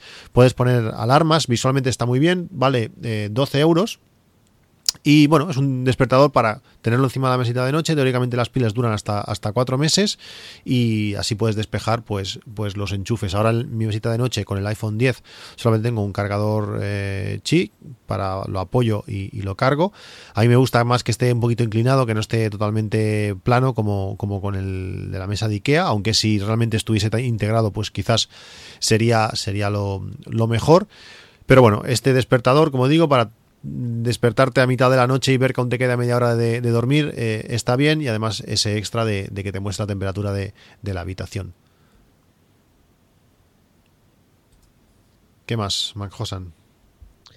Sí, bueno, pues a ver, yo ahora voy con otros dos. Eh, en primer lugar estaría el, el Fair TV Stick, que eh, por fin ha llegado a España. Entonces es un dongle HDMI, eh, es como una memoria USB que se pincha al HDMI de, de un televisor entonces es, salvando las distancias, lo más parecido que tenemos al, Apple TV. Yo tengo un apartamento en la playa, entonces hasta ahora cuando íbamos al apartamento, pues había que andar llevando el Apple TV 4 que tenemos, entonces pues el Apple TV pues tiene el mando, no es muy grande pero ya tiene cierto peso, hay que desenchufarlo del cable HDMI, llevar el HDMI, la toma de corriente, bueno, eh, no es muy grande, pero ya es aparatoso. Entonces, este cacharrito es muy pequeño y aparte la gran ventaja que tiene es que ya va con el mando a distancia. Es como el Apple TV que tiene su mando a distancia y no es como el los de Google, el eh, ahora sí me doy el nombre, el, el Chromecast porque el Chromecast, como la gente ya sabe, no tiene mando, entonces se maneja a través del teléfono móvil o de un tablet entonces tiene el problema de que cada vez que quieres cambiar de película, cada vez que lo quieres pausar, tienes que coger el teléfono, volver a abrir la aplicación, volver a pausar. Es un coñazo. Yo tenía un, Chromecast y al final, eh, bueno, realmente tengo dos y los otros están en un cajón porque son un coñazo. Entonces, este pincho eh, tiene un precio muy barato porque si, si eres Prime de Amazon vale solo 40 euros. Entonces, es tan sencillo como pincharlo en la televisión con el propio cable que lleva de alimentación, lo pinchas al USB ve de la propia tele y ya tienes una Smart TV. Entonces, ¿qué aplicaciones tiene este dispositivo? Pues prácticamente todas porque puedes instalarle, aparte de las que ya tiene oficiales, de las que ya tiene legales, por decirlo así, eh, tiene un sistema operativo que es Android, pero ya sabéis que, que los dispositivos de Amazon, en vez de ir con la, con la tienda o con la store de Google, tienen la suya propia que, hay bastantes aplicaciones. Entonces, eh, tienes Plex, tienes eh, Netflix, tienes muchas aplicaciones, pero luego aparte, al ser un sistema Android, también se le pueden meter aplicaciones como si dijéramos pirata, es decir, puedes bajar cualquier aplicación de la, de la Store de Google y directamente metérselas a pelo y funcionan. Entonces, aparte de tener las oficiales, ya tenemos pues Movistar Plus, tenemos HBO, tenemos eh, Kodi. Entonces, si tenemos Kodi, tenemos Plex, tenemos HBO, tenemos Netflix, tenemos Movistar Plus, eh, o, eh, tenemos, eh, por supuesto, como es lógico, el, Prime Video propio de, Amazon. Y luego, aparte de eso, tenemos infinidad de programas pues para escuchar la radio, para, para infinidad de cosas. Pues yo considero que es un dispositivo que está muy bien. yo estos días me lo he llevado al apartamento y mi hijo ha estado con HBO viéndolo. HBO va bastante bien. Eh, justo hoy ha dejado de funcionar HBO porque hoy HBO, eh, los que tengáis dispositivos de Apple, ya sabéis que ha cambiado la aplicación, bueno, y los de Android igual, justo hoy han cambiado la versión, entonces no funciona, pero es tan sencillo como volver a bajar la aplicación de la, de la Store de Google y volverla a meter. Entonces, pues por 40 euros eh, no es el Apple TV, pero sí que la verdad es que va muy muy bien. Eso sí, tenéis que saber que es 1080p, no es este dispositivo no es 4K, pero bueno, por 40 euros tener el mando incluido y un dispositivo tan pequeño, toda la potencia multimedia que tiene, pues yo considero que está muy muy bien. Y luego por otro lado está una regleta que es una marca que yo no conocía, que es Bestec, y es una regleta, pero en vez, de, en vez de ser la típica regleta alargada, es como un cubo que tiene en cada cara, tiene dos enchufes, por lo cual de las cuatro caras tendríamos ocho enchufes, y luego tiene tres tomas de USB. Eh, estas tres, por supuesto, es una regleta que tiene protección contra sobretensiones, no es, no es un SAI, es una regleta bastante avanzada porque eh, corta todo el tema de, de sobretensiones y todo esto, pero es pequeñita, está muy bien, es, bastante bonita y luego con, estos cargadores que tiene de cargadores USB, la ventaja que tiene es que llega hasta los 2,4 amperios. Entonces, muchas veces yo en vez de utilizar los típicos cargadores que vas utilizando todos los enchufes de la casa, que al final acaba toda la casa llena de cargadores, pues bueno, aquí eh, en esta regleta pues se le da bastante uso porque pues siempre suele haber eh, un par de dispositivos cargándose y luego como tiene ocho enchufes, pues ya están protegidos contra sobretensiones y la televisión, el, home cinema, todos estos dispositivos que son más susceptibles de, de subidas de tensión, pues bueno, así los tengo todos protegidos y aparte que los tengo protegidos, ya sabéis que hay puntos de la casa como puede ser eh, donde está la televisión, que suele haber bastantes enchufes o bastante necesidad de enchufes, pues porque tenemos muchos aparatos conectados. Entonces, con, con una regleta de estas, pues bueno, tenemos todo solucionado porque tenemos los enchufes, tenemos la protección y además tenemos para cargar dispositivos como iPads o iPhone.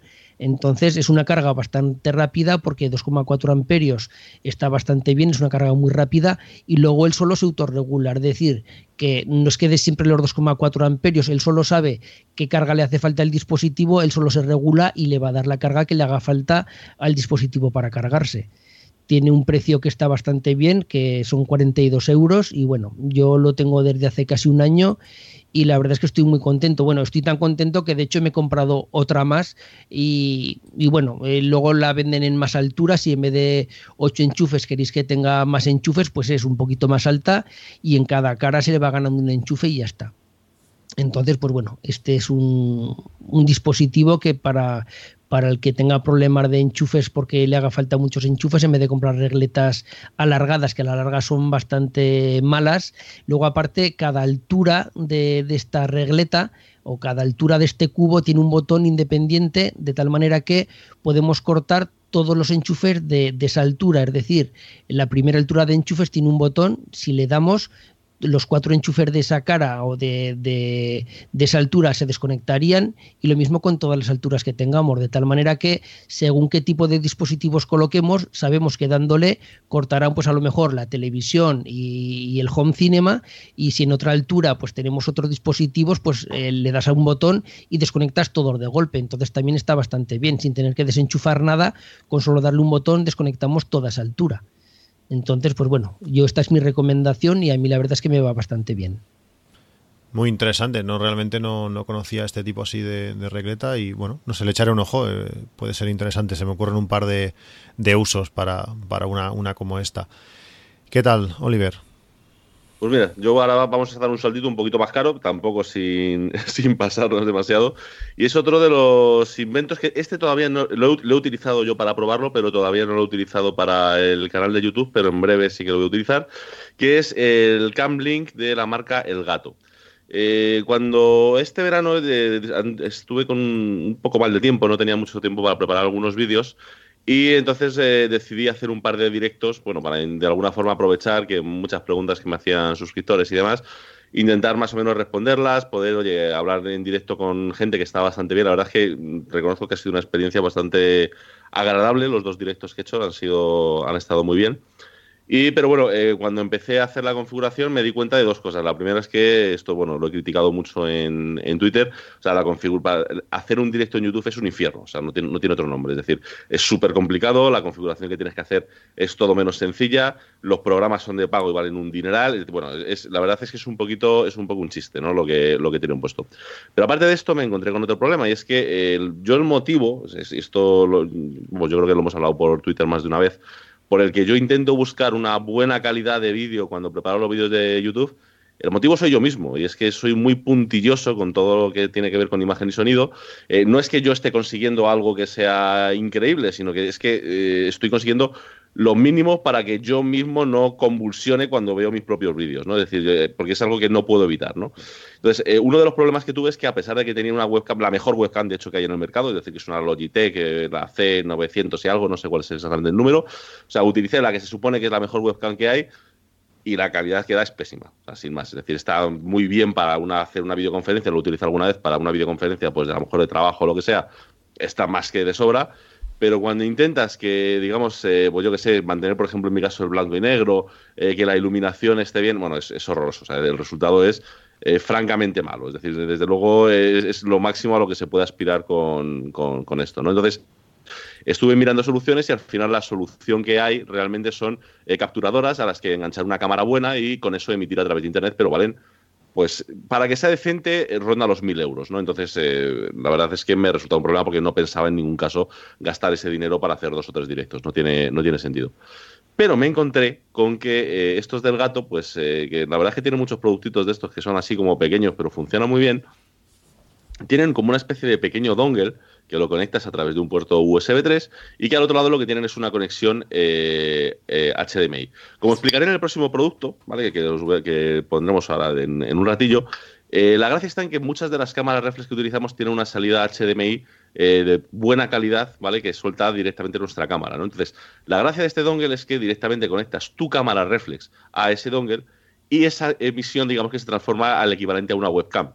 Y ya puedes emitir a través de YouTube a través de Skype o a través de lo que tú quieras, pero utilizando una cámara con la lente que tú quieres, con la calidad que tú quieres, puedes elegir incluso la cantidad de datos si quieres que transmita y demás. Entonces, es, eh, digamos, bastante sencillo. Además, viene con un software de transmisión para, por ejemplo, YouTube, Vimeo y compañía, que está bastante bien, es decir, es más que suficiente para incrustar unos títulos o hacer eh, cuatro cosas básicas, poder hacer una transición, por ejemplo, a una captura de tu pantalla o cosas por el estilo y sale por 128 euros, que desde luego en comparación con lo que otras cosas que he visto eh, por internet, o sea, es muy, muy barato y la verdad es que me solucionó la papeleta. De hecho, ya, digo, no he llegado todavía a utilizarlo para un directo como tal, pero ya he hecho unas cuantas pruebas aquí en casa de hacer pruebas de emisiones, de hacer eh, eh, simulacros de cerca de una hora y media, una cosa así, y funciona perfectamente. Es decir, no me ha dado ningún problema y todo ha funcionado correctamente. Y la verdad es que creo que para quien lo pueda necesitar, a lo mejor no tanto para, o sea, no creo que me estén escuchando un montón de youtubers, evidentemente, pero para quien quiera hacer una videoconferencia de un poquito más de calidad o yo que sé,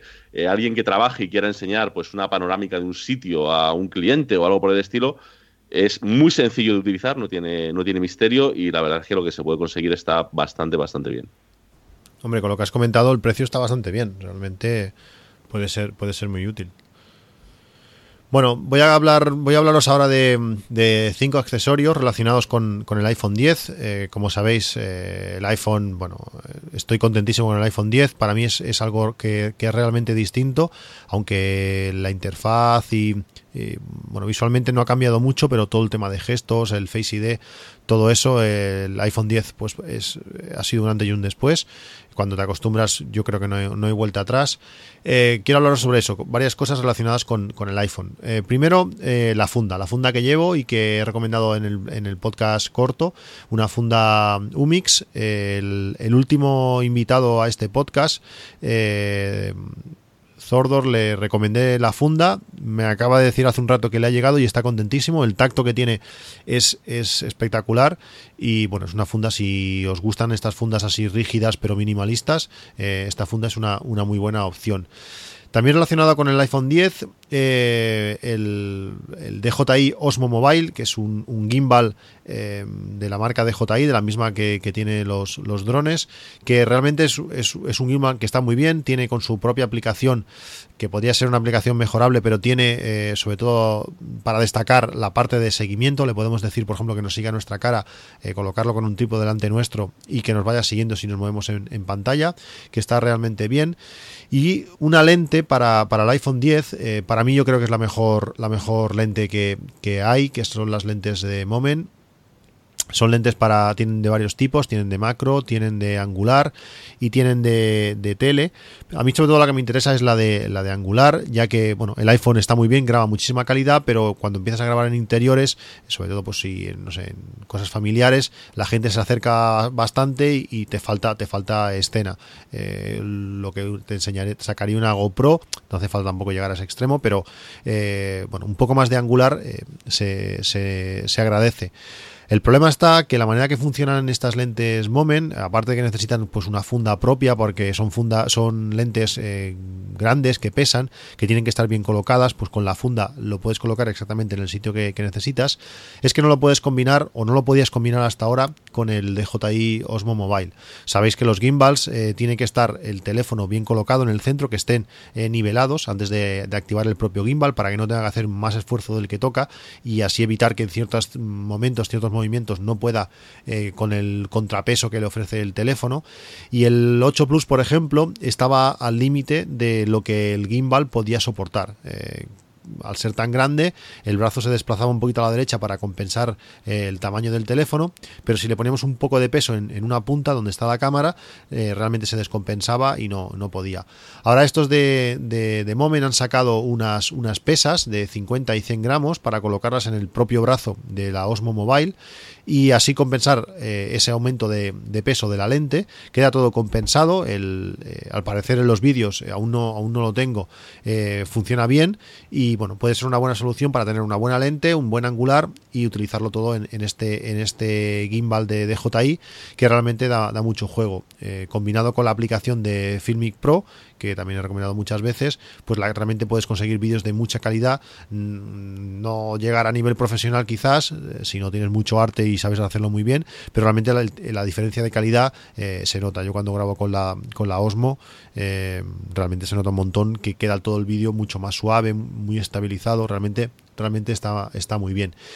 Y por último, eh, relacionado también con el, con el iPhone 10, eh, recomendaros el cargador Qi que más, que más me gusta. Es el cargador que, por ejemplo, tengo ahora al lado del Mac. Es un cargador que deja el teléfono, pues quizás en 70 grados. no está encima de la mesa, sino que está casi perpendicular.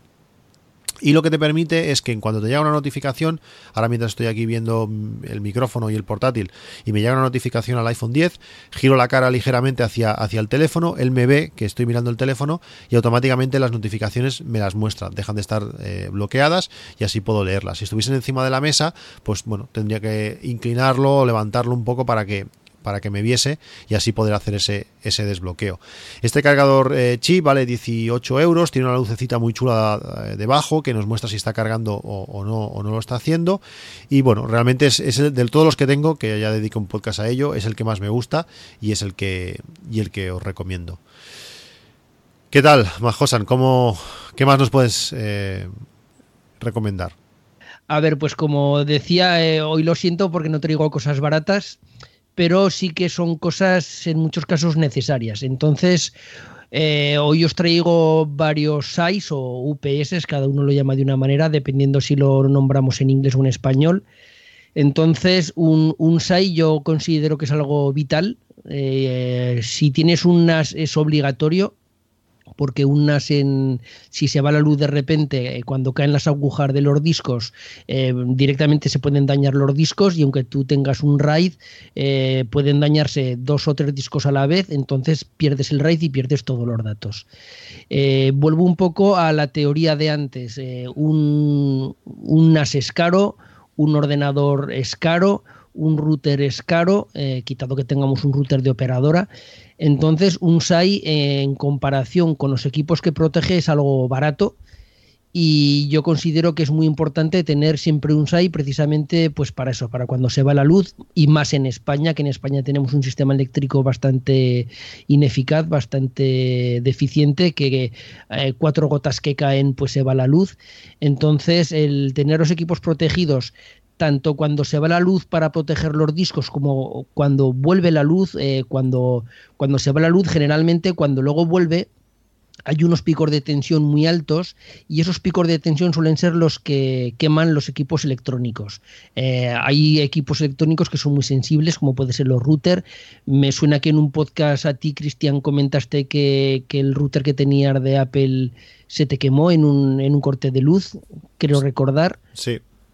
Entonces, pues bueno, yo lo que recomiendo es el, NAS, el que tenga NAS, el que no tenga NAS no, el NAS, el ordenador y los routers, eso que estén protegidos con un, con un SAI.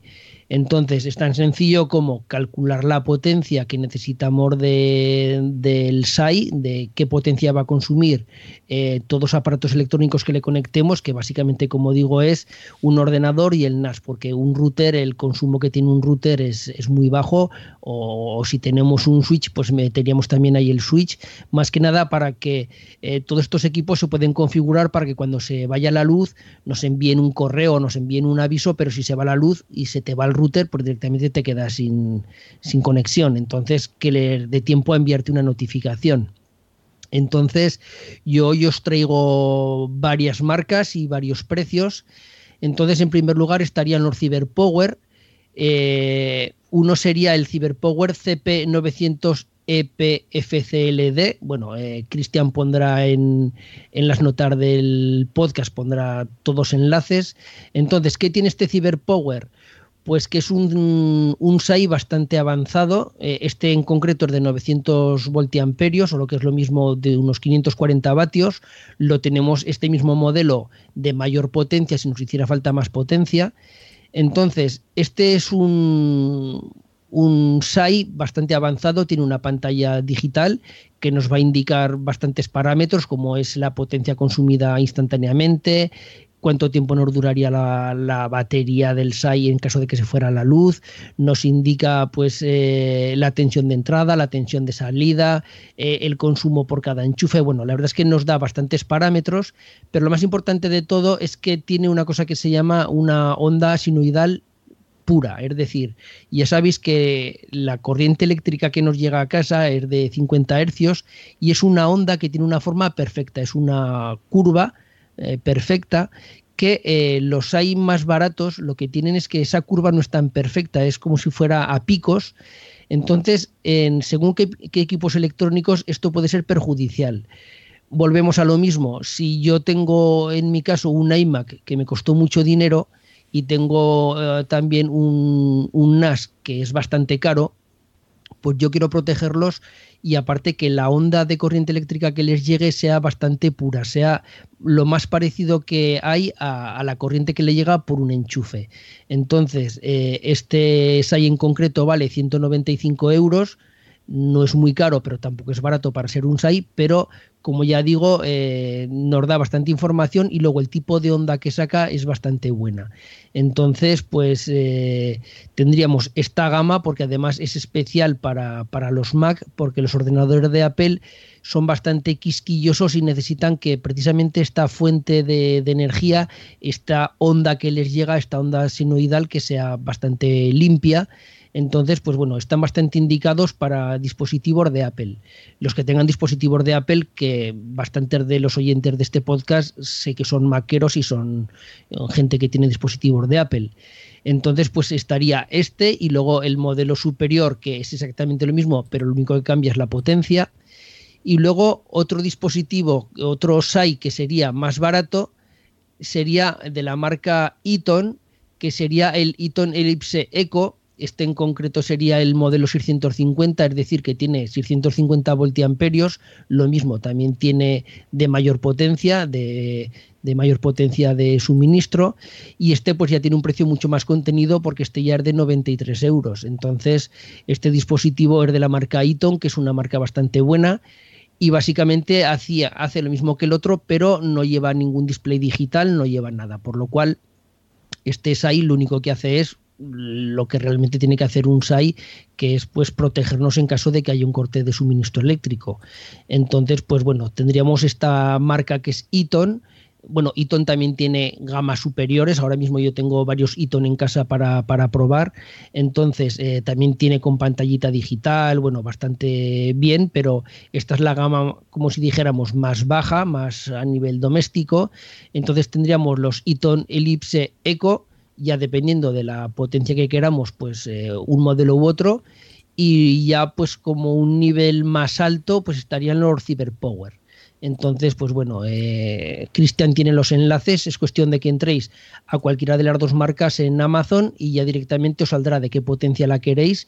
Y eso sí, sobre todo la potencia tenéis que tenerla controlada. Eh, comprar un SAI que vaya sobrado para la potencia que va a manejar. Eh, no queréis conectarle a un SAI como muchas veces me ocurre de preguntas que me llegan, que le quieren conectar el NAS, el ordenador, la televisión, infinidad de productos. Entonces, tened en cuenta que, por ejemplo, una televisión eh, tiene un consumo alto, entonces una televisión no se suele conectar un SAI. ¿Por qué? Pues porque si se va la luz, se te apaga la tele y listo, pues eh, te quedas sin ver la tele. No tiene nada electrónico como puede ser un disco duro que en ese momento, pues al caer, al irse la tensión, perdamos los datos. Entonces, cuando se va la luz, pues se apaga la tele, pues y ya está, no hay mayor problema.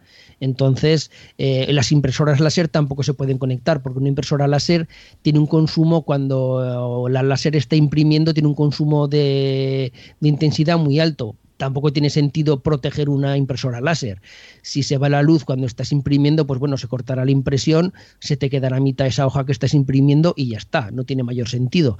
Pero bueno, todo que sean ordenadores, NAS, router, switch, todo eso sí que vale la pena protegerlo, pues porque son equipos caros y, el dinero que gastamos en, protegerlos frente a todo el dinero que estamos protegiendo, yo creo que vale la pena.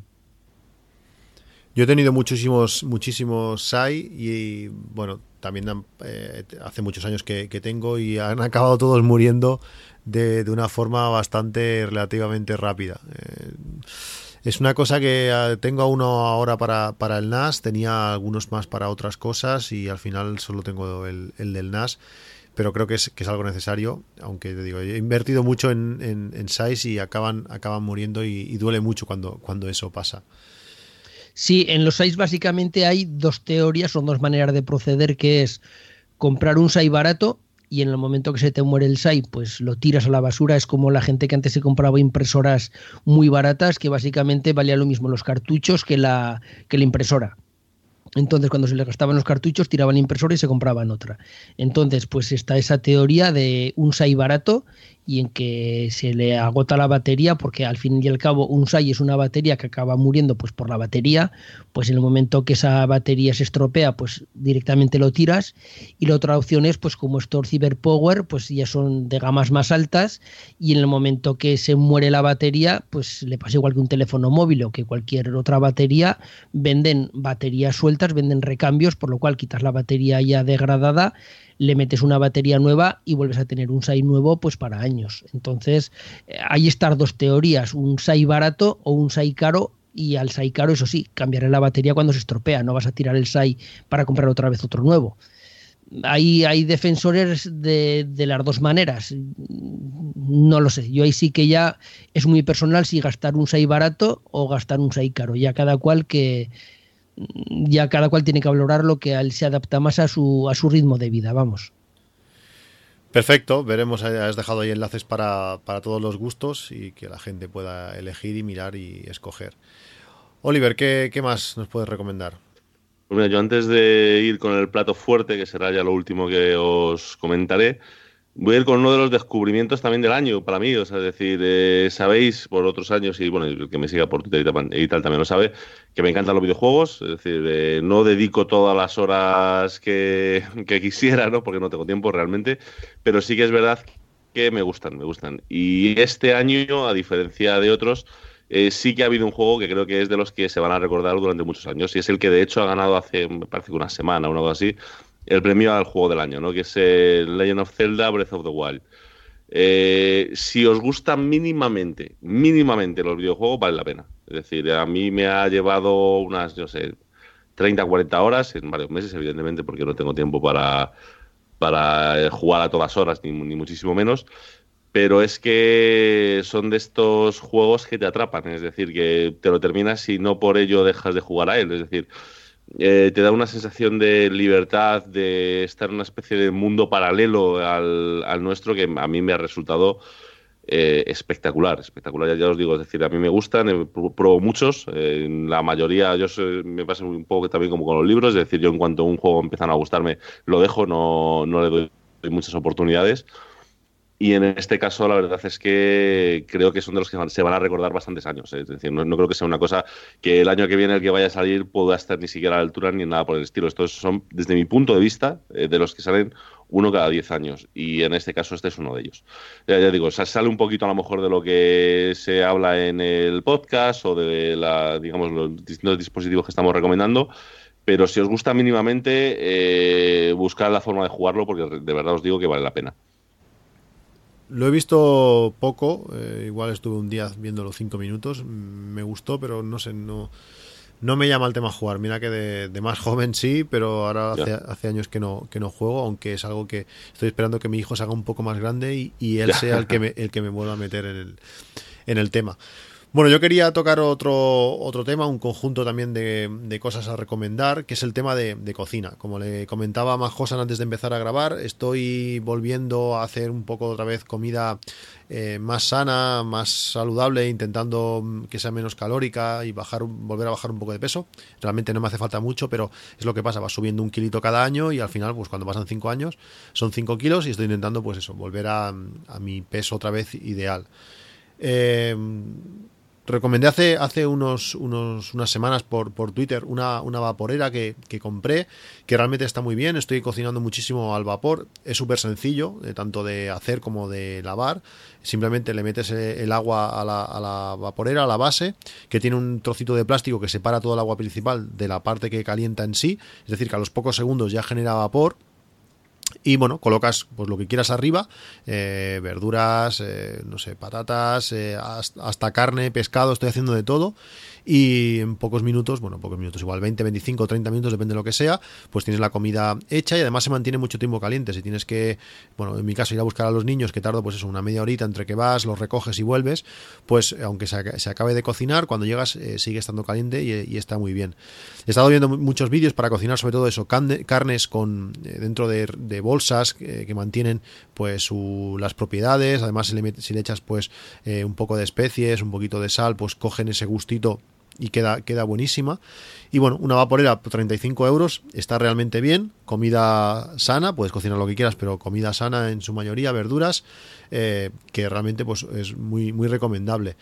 También quería, quería recomendaros, esto no, no lo tengo, pero lo, he visto a un amigo y quedé encantado, sobre todo el gusto de la comida. Es, eh, eh, bueno, es un cacharro para, para cocinar eh, comida a baja temperatura, se llama ANOVA. Hay algunos que son, bueno, hay muchos que son imitaciones o, sucedáneos de, de este ANOVA.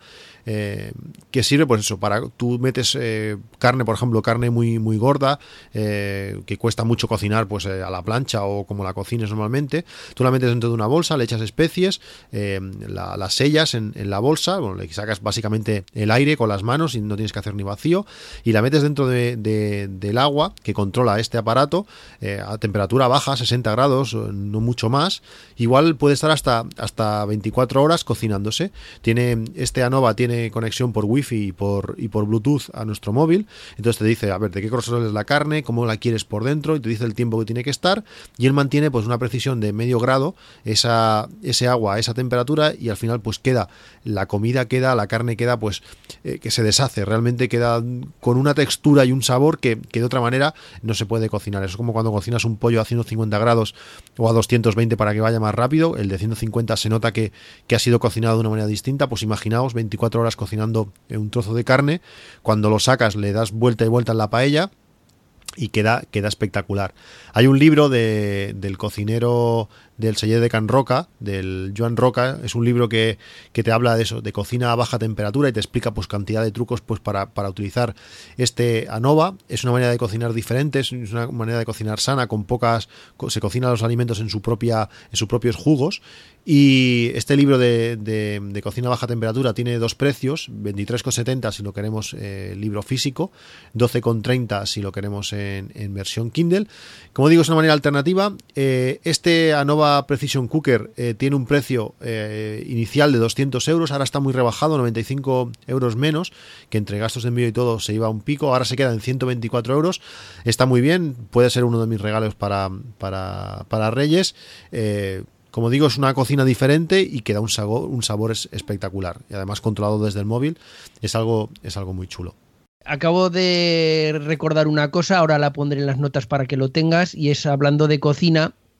Yo este año me compré un, una Taurus My Cook, que es una Thermomix. Realmente es una Thermomix, pero de la marca Taurus. Este es el es porque vale mil euros pero eh, yo como vosotros soy bastante puntilloso a la hora de comprarme cualquier cosa, sea electrónico o no, me inflo a ver fichas técnicas comparativas, bueno, hasta para comprar un lapicero casi tengo que mirar estadísticas. Entonces, eh, después de mucho mirar, eh, vi esta Taurus MyCook que es la única que funciona por inducción, las, la Thermomix y el resto de marcas del mercado funcionan por resistencias y esta funciona por inducción, por lo cual consigue mayor temperatura y en menor tiempo. Eso hace que al freír los alimentos la fritura sea muchísimo mejor que, en la famosa Thermomix, pues porque básicamente cuece en vez de freír. De hecho, hay algunas recetas que se pueden hacer en esta y no se pueden hacer en la Thermomix. Y luego otra cosa que me gustó es que este modelo en concreto eh, tiene una pantalla táctil y conexión a Internet. ¿Y eso qué es lo que nos permite? Pues que eh, podemos buscar con, un dispositivo móvil las recetas, hay como un repositorio de recetas que son gratuitas, de tal manera que tú buscas la receta que quieres y le dices enviar a la, al robot de cocina, a la Taurus. Entonces automáticamente aparece esa receta en el, en el robot de cocina y directamente te va pidiendo los ingredientes. Tiene una pantalla táctil y te va diciendo, echa tantos gramos de esto, y le das al siguiente. Ahora echa tantos gramos de esto otro. Él solo va pesando y no tienes que estar tú cada vez que metes un ingrediente, modificar la velocidad de las aspas o la temperatura o el tiempo de cocción. Directamente él en la programación lo lleva incorporado de tal manera que es muy sencillo. Tú le vas echando los ingredientes conforme te los va pidiendo y él solo sabe lo que tiene que hacer. Y luego a la hora de buscar las recetas, la, la Thermomix lleva como unos libros que son como unos cartuchos que se ponen en la Thermomix y le pasan las recetas. Pero ¿qué problema hay? Que esos libros son muy caros y si tú quieres hacer un plato que no está en ese libro, ese libro pues tiene 100 recetas o 1000 recetas, no sé cuántas recetas tiene cada libro, pero si tú quieres hacer una receta que no está en ese libro, pues tienes que volver a comprarte otro libro. No puedes introducir eh, de ninguna manera las recetas en la Thermomix si no es a través de estos libros que son como como unas pastillas que tienen ya pues eh, las recetas cerradas. Entonces, esta, esta me gustó porque eh, todas recetas son abiertas, todas recetas son gratuitas, por lo cual hay como una comunidad de gente que directamente va subiendo estas recetas y, tú directamente las coges con tu dispositivo móvil, con el iPhone o con el iPad o con el Android y las envías directamente a la, al robot de cocina. Incluso tú si alguna receta te gusta, la puedes coger, la puedes modificar y luego ya la puedes enviar a este dispositivo. Entonces, es un robot de cocina que me gusta bastante. Luego lo estuve hablando con otro seguidor de Naseros que tiene un restaurante bastante bueno, me parece que lo tiene en Andalucía. Eh, es un restaurante bastante famoso. Y, bueno, se lo comenté y me dijo que sí, que, que Taurus, pues que es mucho mejor que la Thermomix, que él tiene tanto esta como la Thermomix y que, y que es superior. Entonces, pues bueno, no llevo vida de ponerla porque ni me acordaba que era una compra de este año, pero bueno, al, hablar tú de temas de cocina, pues bueno, yo la pongo y es cara, ya aviso que vale mil euros, que es cara, pero bueno, si a alguno le gusta la cocina, pues eh, aquí la tiene. Y luego, pues eh, los productos que sí que quería hablar, pues es eh, un proyector que, compré este verano. Como ya he dicho, tengo un apartamento en la playa, entonces eh, por la noche en la terraza tiene un ático. Entonces compré una pantalla y un proyector. Entonces es un proyector que está bastante bien de precio. De hecho, acabo de mirarlo ahora en Camel Camel y está a precio mínimo histórico, está muy rebajado.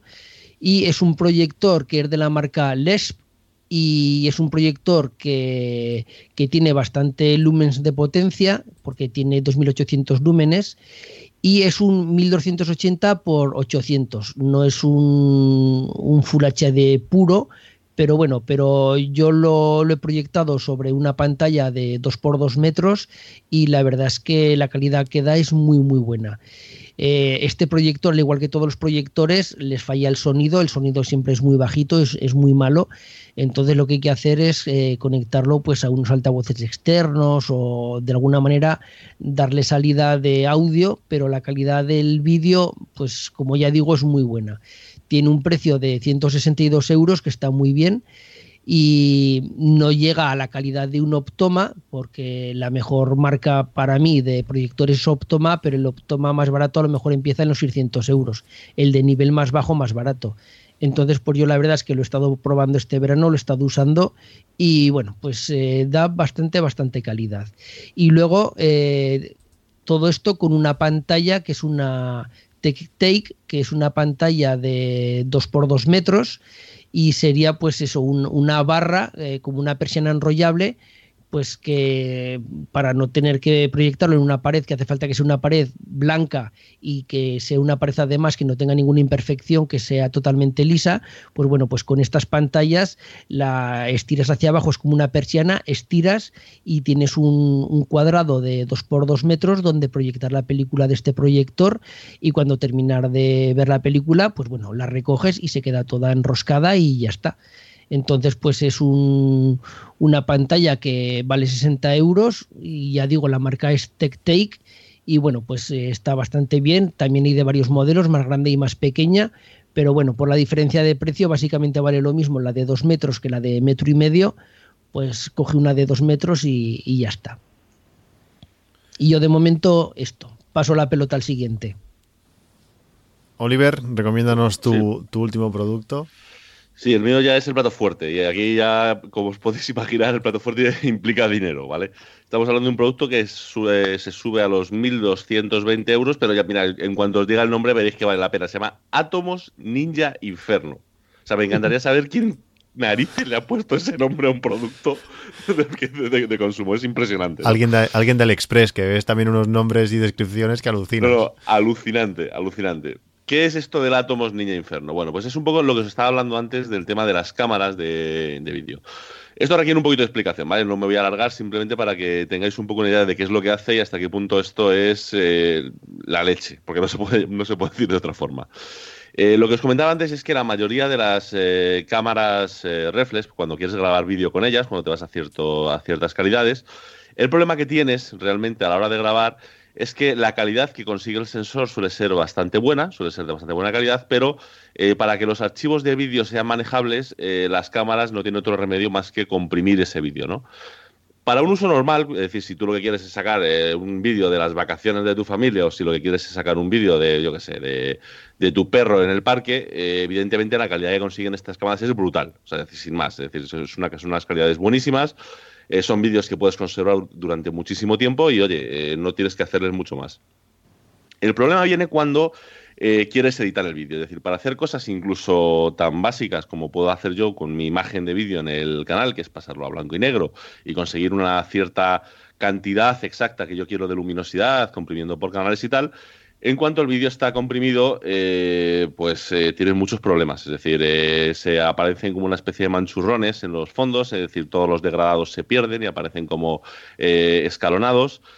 además, manejar estos archivos para los programas de, edición de vídeo es bastante penoso porque necesitan quitarle la compresión de hacer un vídeo sin comprimir que no es de buena calidad para después acabar otra vez recomprimiéndolo cuando quieres sacar el vídeo final y por el, por el camino eh, digamos que necesitas un montón de RAM, un montón de recursos, eh, transferir los archivos, bueno, es decir, es un poco, es un poco jaleo. La gracia está en que eh, la gran mayoría, no son todas, ¿vale? Pero la gran mayoría de cámaras que están un poquito pensadas para grabar vídeo, aparte de simplemente sacar fotos, como pueden ser las más clásicas de Canon que más se venden para estas cosas, como pueden ser la Canon 70D o la 80D, o como puede ser la que yo utilizo para grabar, que es la Panasonic Lumix GH4, que esta ya está pensada para 4K, o la GH5, que es, eh, digamos, un poco lo mismo pero a lo bestia, porque graba bastante mejor, o cualquiera de la gama de Sony eh, la gracia está en que eh, la salida que tienen de HDMI, es decir, lo que tú sacarías, que en principio parece que el uso eh, estándar es conectarlo a una televisión para poder ver los vídeos que, que, has sacado, ¿no? que yo creo que es un poco lo que tiene todo el mundo en la cabeza. La gracia está en que esa conexión que saca es completamente limpia, es decir, es una conexión que está sin comprimir y que está exactamente a la calidad que es capaz de sacar el sensor directamente. Entonces, la gracia de este cacharro, el Atomos Niña Inferno, y bueno, hay una gama enorme, este es el que yo he buscado porque es el que a mí me viene bien, porque cubre más o menos las necesidades que yo tengo. Los hay un poquito más baratos y los hay algo más caros, es decir, rondan desde el precio más barato estarán como en los 800 euros, las más caras, más caras, más caras se rondarán como los 2.000 más o menos. Eh, esto es básicamente una especie de pantalla que tú conectas por ese HDMI y que es capaz de capturar el vídeo directamente, no en RAW, pero sí en calidad ProRes, que para quien sepa un poco de vídeo, básicamente es vídeo sin comprimir, ¿vale? Es decir, eh, cada uno de los puntos, digamos, conservan su información, ¿no? Con lo que sacas vídeo a 10 bits, que luego a la hora de editarlo es, digamos, eh, muchísimo más sencillo. Hasta aquí, bueno, pues está bien. Evidentemente, lo que estarías simplemente consiguiendo es un poquito más de calidad ¿no? que la que da la cámara, pero es que tiene muchas ventajas adicionales. La primera es que dejas de utilizar tarjetas de memoria y lo que haces es pincharle a estas pantallas directamente discos SSD. Con lo que, por supuesto, el precio por giga baja de forma estrepitosa y la cantidad de información que puedes almacenar es muchísimo mayor, es decir, y sobre todo mucho más rápido de manejar, es decir, a la hora de pasarlo al ordenador. Lo segundo es que como no estás comprimiendo la información, cuando luego tú se la pasas a Final Cut o a Premiere o lo que sea, no necesita estar comprimiendo y recomprimiendo, sino que es verdad que son archivos muy gordos, es decir, haceros una idea de que cada minuto de vídeo, pues a lo mejor en 4K te está ocupando, pues yo que sé, alrededor de 2 gigas y medio, 3 gigas, una cosa así, pero eh, curiosamente, como no tienes que estar haciendo transformaciones, el ordenador es capaz de utilizarlo bastante bien y sin muchos problemas. Es decir, no tienes saltos, no tienes eh, tiempos de transferencia, eh, todo se reduce bastante y puedes trabajar directamente sobre ese disco duro. cosas adicionales que tiene, pues bueno, evidentemente que, tienes una pantalla en la que te puedes estar viendo sin tener que necesitar la pantallita enana de la, de la, de la cámara, ¿no? Pero es que además eh, la pantalla incorpora ciertas cosas que hacen que tu cámara deje de necesitar cosas como un buen autoenfoque o cosas por el estilo, porque eh, tiene sistemas propios que te indica qué es la parte está enfocada o qué parte está desenfocada del vídeo, es capaz de pintarte en tiempo real un histograma de los colores, es capaz de pintarte unas ondas para ver más o menos cómo está la iluminación, para que los que sepan un poquito de vídeo, es capaz de pintarte en tiempo real el falso color para poder iluminar correctamente, digamos, a las personas, a las caras, poder saber exactamente que todo está bien. Y cosas ya un poco más avanzadas como que directamente los vídeos que puedas sacar, digamos, eh, sin comprimir de tu cámara, en lo que se llama una escala logarítmica, esto muchos no lo entenderéis, pero si hay un pequeño sector que está escuchando el vídeo que sepa del tema, eh, sabrá que es fundamental. Puedes directamente, digamos, ver el acabado final, metiéndole un loot al cacharro este, puedes ver el acabado final directamente en la pantalla. Con lo que una cámara que puede ser simple y llanamente buena, se convierte casi de golpe en una cámara de producción eh, bastante potente, pero bastante potente. Mis últimos dos o tres vídeos los he grabado así y aparte de lo que me es mucho más cómodo, mucho más rápido, la calidad es eh, o sea, no tiene nada que ver con lo anterior. Es decir, es verdad que lo que hablábamos antes, ¿no? fuera de, la grabación, que al final mucha gente acaba viendo los vídeos en el móvil o algo por el estilo, pero si tú ves el vídeo, es decir, eh, de una televisión en 4K y demás, la calidad del vídeo que queda es absolutamente brutal, porque ya muchas veces el tema no es tanto del sensor que tenga la cámara o de la lente que estés utilizando, que ya eh, digamos que el estándar que utiliza todo el mundo, que son la lente esta Sigma, la, la 1835 que utilizamos todos, y las cámaras todos utilizamos dos o tres que son las mismas, este eh, cambio a la hora de editar, porque al final el problema que tienes es que cuando estás editando vídeo comprimido te lo estás cargando, el hecho de estar editando directamente sobre el archivo, eh, digamos, original, eh, cambia completamente lo que estás haciendo, pero completamente. Es decir, aparte de que es mucho más fácil, los resultados que consigues son justamente lo que estás haciendo. Entonces es un aparato que es caro, porque ya digo, supera los mil euros, pero es que te está convirtiendo una cámara eh, de pues otros mil euros más o menos en un equipo que si lo quisieses comprar, digamos, de forma completa, eh, compacta, eh, fácilmente superaría los 5 o 6 mil euros. Entonces, eh, para mí ha sido el descubrimiento del año, es decir, porque me cambia completamente cómo estoy trabajando y cómo estoy preparando mis vídeos. Es, eh, me parece maravilloso, sin más. Yo no sabía ni que existía algo así, o sea que realmente bueno, ya solamente por la explicación que has dado, yo creo que ya ha merecido la pena tu, tu recomendación. Bueno, yo quería, quería cerrar el podcast con, con tres unas tres últimas cosillas. Eh, este podcast desde, bueno, desde la mitad de su, de su vida es un podcast que este año ha cumplido 10 años, que se dice, se dice pronto, desde junio desde, del 2007 que, que empezamos, pues ahora ya finales de 2017, eh, pues en mitad de su andadura eh, estuvo durante bastantes programas Oscar o Simar. Hoy le he preguntado si durante este año ha comprado o le gustaría recomendar a los oyentes alguna cosa y me ha recomendado dos. Eh, una de ellas se llama Tado, eh, yo no lo conocía tampoco. Tado es un, igual que el, termostato Netatmo eh, sirve pues para regular la temperatura de nuestra, de nuestra calefacción. ahora en invierno pues funciona de una manera espectacular. el Tado se, se, dedica a controlar la temperatura de los aires acondicionados. Si tu aire acondicionado tiene mando, al parecer este, este Tado pues permite controlarlo.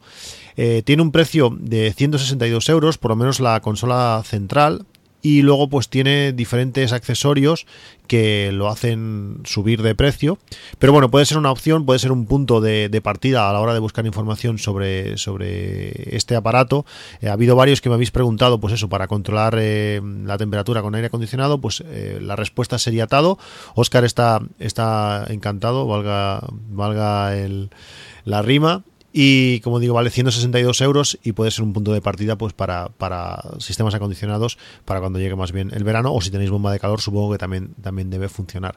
Y otro, la segunda cosa que me ha recomendado, que también tengo uno de estos, es un EV Energy, que es un enchufe que permite ser controlado por, por Siri, es compatible con HomeKit, eh, mide la tempera, la, perdón, el consumo de, ese enchufe, podemos encenderlo y apagarlo, podemos programarlo, está, está bien. Me gustaría que permitiese alguna opción más la, aplicación, sobre todo a la hora de ver las gráficas de, consumo, que me diese algún detalle más. La gráfica está bien, pero en algunos casos me gustaría pues poder, no sé, por ejemplo, ver qué consumo ha tenido a ciertas horas de una forma más concreta. No está, no está mal, pero yo también para estas cosas soy bastante exigente. Tiene un precio de, de unos 50, unos 50 euros. Eh, así podemos saber pues que cuánto gasta nuestro NAS, cuánto gasta nuestra tele o cuánto eh, consume, pues no sé, el, microondas quizás. Eh, si tenemos varios en casa, pues podemos crear también pues patrones o decirle a Siri por escenas que, que, haga ciertas cosas y puede ser, puede ser interesante. Y por último, el último, el último producto que os quería recomendar, que, que si no, si no utilizáis un sistema de, de mantenimiento de, contraseñas, un sitio donde podéis tener contraseñas eh, seguras, eh, que, estén, que estén cifradas, que sean diferentes unas de las otras, que podáis tener contraseñas de, doble factor, estas contraseñas temporales, que podáis tener notas seguras, pues eh, regalaros vosotros, vosotros mismos o regalarlo a vuestra familia eh, este One Password Family, que es unos 5 euros al mes, que podéis tener hasta, creo que son 6, usuarios en, en, la familia. En mi caso, pues lo utilizamos todos, mi mujer, mis hijos, eh, mi padre, bueno, lo utilizamos todos. Y bueno, es una forma de mantener nuestra, nuestra seguridad.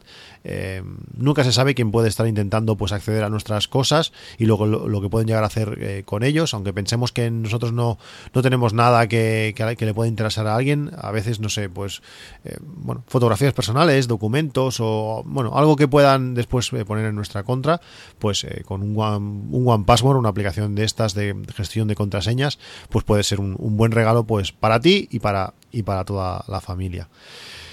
Pues no sé, Oliver Majosa, si tenéis algo más, si, si no, despediremos el podcast, una hora treinta y cinco pasadas. ¿Os ha quedado algo en el tintero? Sí, yo solo una que he comprado este año también de software y es que he comprado el pack de educación de Apple que por 200 dólares eh, tienes las cinco aplicaciones más importantes de, Apple que son Logic, Final Cut, Motion, Compressor, bueno y luego MainStage para el que le haga falta pero eh, cada una de estas aplicaciones por separado vale, algunas pasan los 400 euros y por 200 euros tienes pues básicamente las cuatro principales, Logic, Final Cut, Motion y Compressor. Entonces es un pack de educación, teóricamente tienes que, estar en el sistema educativo. Eh, yo hace años que dejé la universidad y sin embargo no me pidieron nada. Yo eh, hice la prueba, eh, me pidieron mi nombre, mi, mi ID de Apple y, no me pidieron ni edad ni certificado de cómo que estaba estudiando o como que era docente, no me pidieron nada. Y lo compré, me enviaron, pagué los 200 dólares, eh, no me acuerdo si yo tuve que pagar 200 euros, ahora no me acuerdo exactamente si también los 200 dólares son 200 euros, bueno, realmente son 199, pero el caso es que yo hice el pago, me enviaron a los dos o tres días un, código al correo electrónico que les había dado y directamente con ese código lo metes en, a canjear en, la App Store y ya te descargas las aplicaciones y ya está. Entonces, por, por 200 euros, pues yo considero que, claro, hace falta que hagas un uso de estas aplicaciones. Si tú no usas Logic para audio, ni Final Cut para vídeo, ni Motion, ni ninguno de estos, pues tampoco te vas a gastar los 200 dólares. Pero a lo que me refiero que mucha gente, yo sé que estas aplicaciones pues eh, no se quiere gastar lo que vale Final Cut y lo tiene pirata o lo mismo ocurre con Logic y yo creo que este paquete por 200 dólares es muy asequible y bueno, a mí no me gusta piratear porque siempre que pirateas y bajas software pirata, generalmente viene con algún bicho dentro. Entonces, pues bueno, yo lo compré este año y más que nada es para avisar que, eh, aunque teóricamente tienes que, es un pack que se llama Pack Educación, eh, realmente Apple no te pide demostrar que seas estudiante o profesor. Entonces, pues si alguno quiere hacerlo, pues directamente lo puede hacer. Pues realmente está, está muy bien. Yo tengo la suerte de que se lo compró mi hermano y me ha cedido gentilmente pues eh, su uso pero si no, yo creo que algo así me hubiera comprado porque, aunque no lo uso intensivamente, eh, cuando lo usas eh, es un software que, que, está muy bien y que, te digo, a mí yo desde que tengo el, MacBook Pro nuevo no tengo ninguna sola aplicación que no sea, que no sea original, ya por seguridad y al final, bueno, eh, también he intentado pues reducir esas aplicaciones que uso y que las tengo que usar realmente para, para, para, para ponerla y ya que la pongo, pues la pongo, la pongo original. Bueno, pues muchísimas gracias a, los dos. Eh, un año más eh, nos vais a hacer gastar eh, mucho dinero, pero cosas que, valen la pena, que, al final es lo importante. hay muchas cosas de mala calidad que al final te acabas arrepintiendo de comprarlas. Lo que habéis recomendado, pues es lo mejor casi en su clase y eso se agradece. Los oyentes también seguro que, lo agradecerán. Muchos nos habían pedido que si este año íbamos a grabar el podcast de, de regalos. Para mí, pues ha sido, ha sido un placer más bueno, un año más hablar, hablar con, vosotros. A veces, eh, bueno, pasa el año, pasa el año volando y, bueno, alguna, algún comentario por Twitter hacemos, pero bueno, a mí se me ha pasado el año volando y no, me he dado cuenta. Y bueno, ha sido un placer pues teneros aquí una vez más en, en el podcast. Agradeceros infinitamente que hayáis querido venir y dormir un poquito menos esta noche. Y bueno, como siempre, un placer y muchísimas gracias. Gracias a ti, Cristian.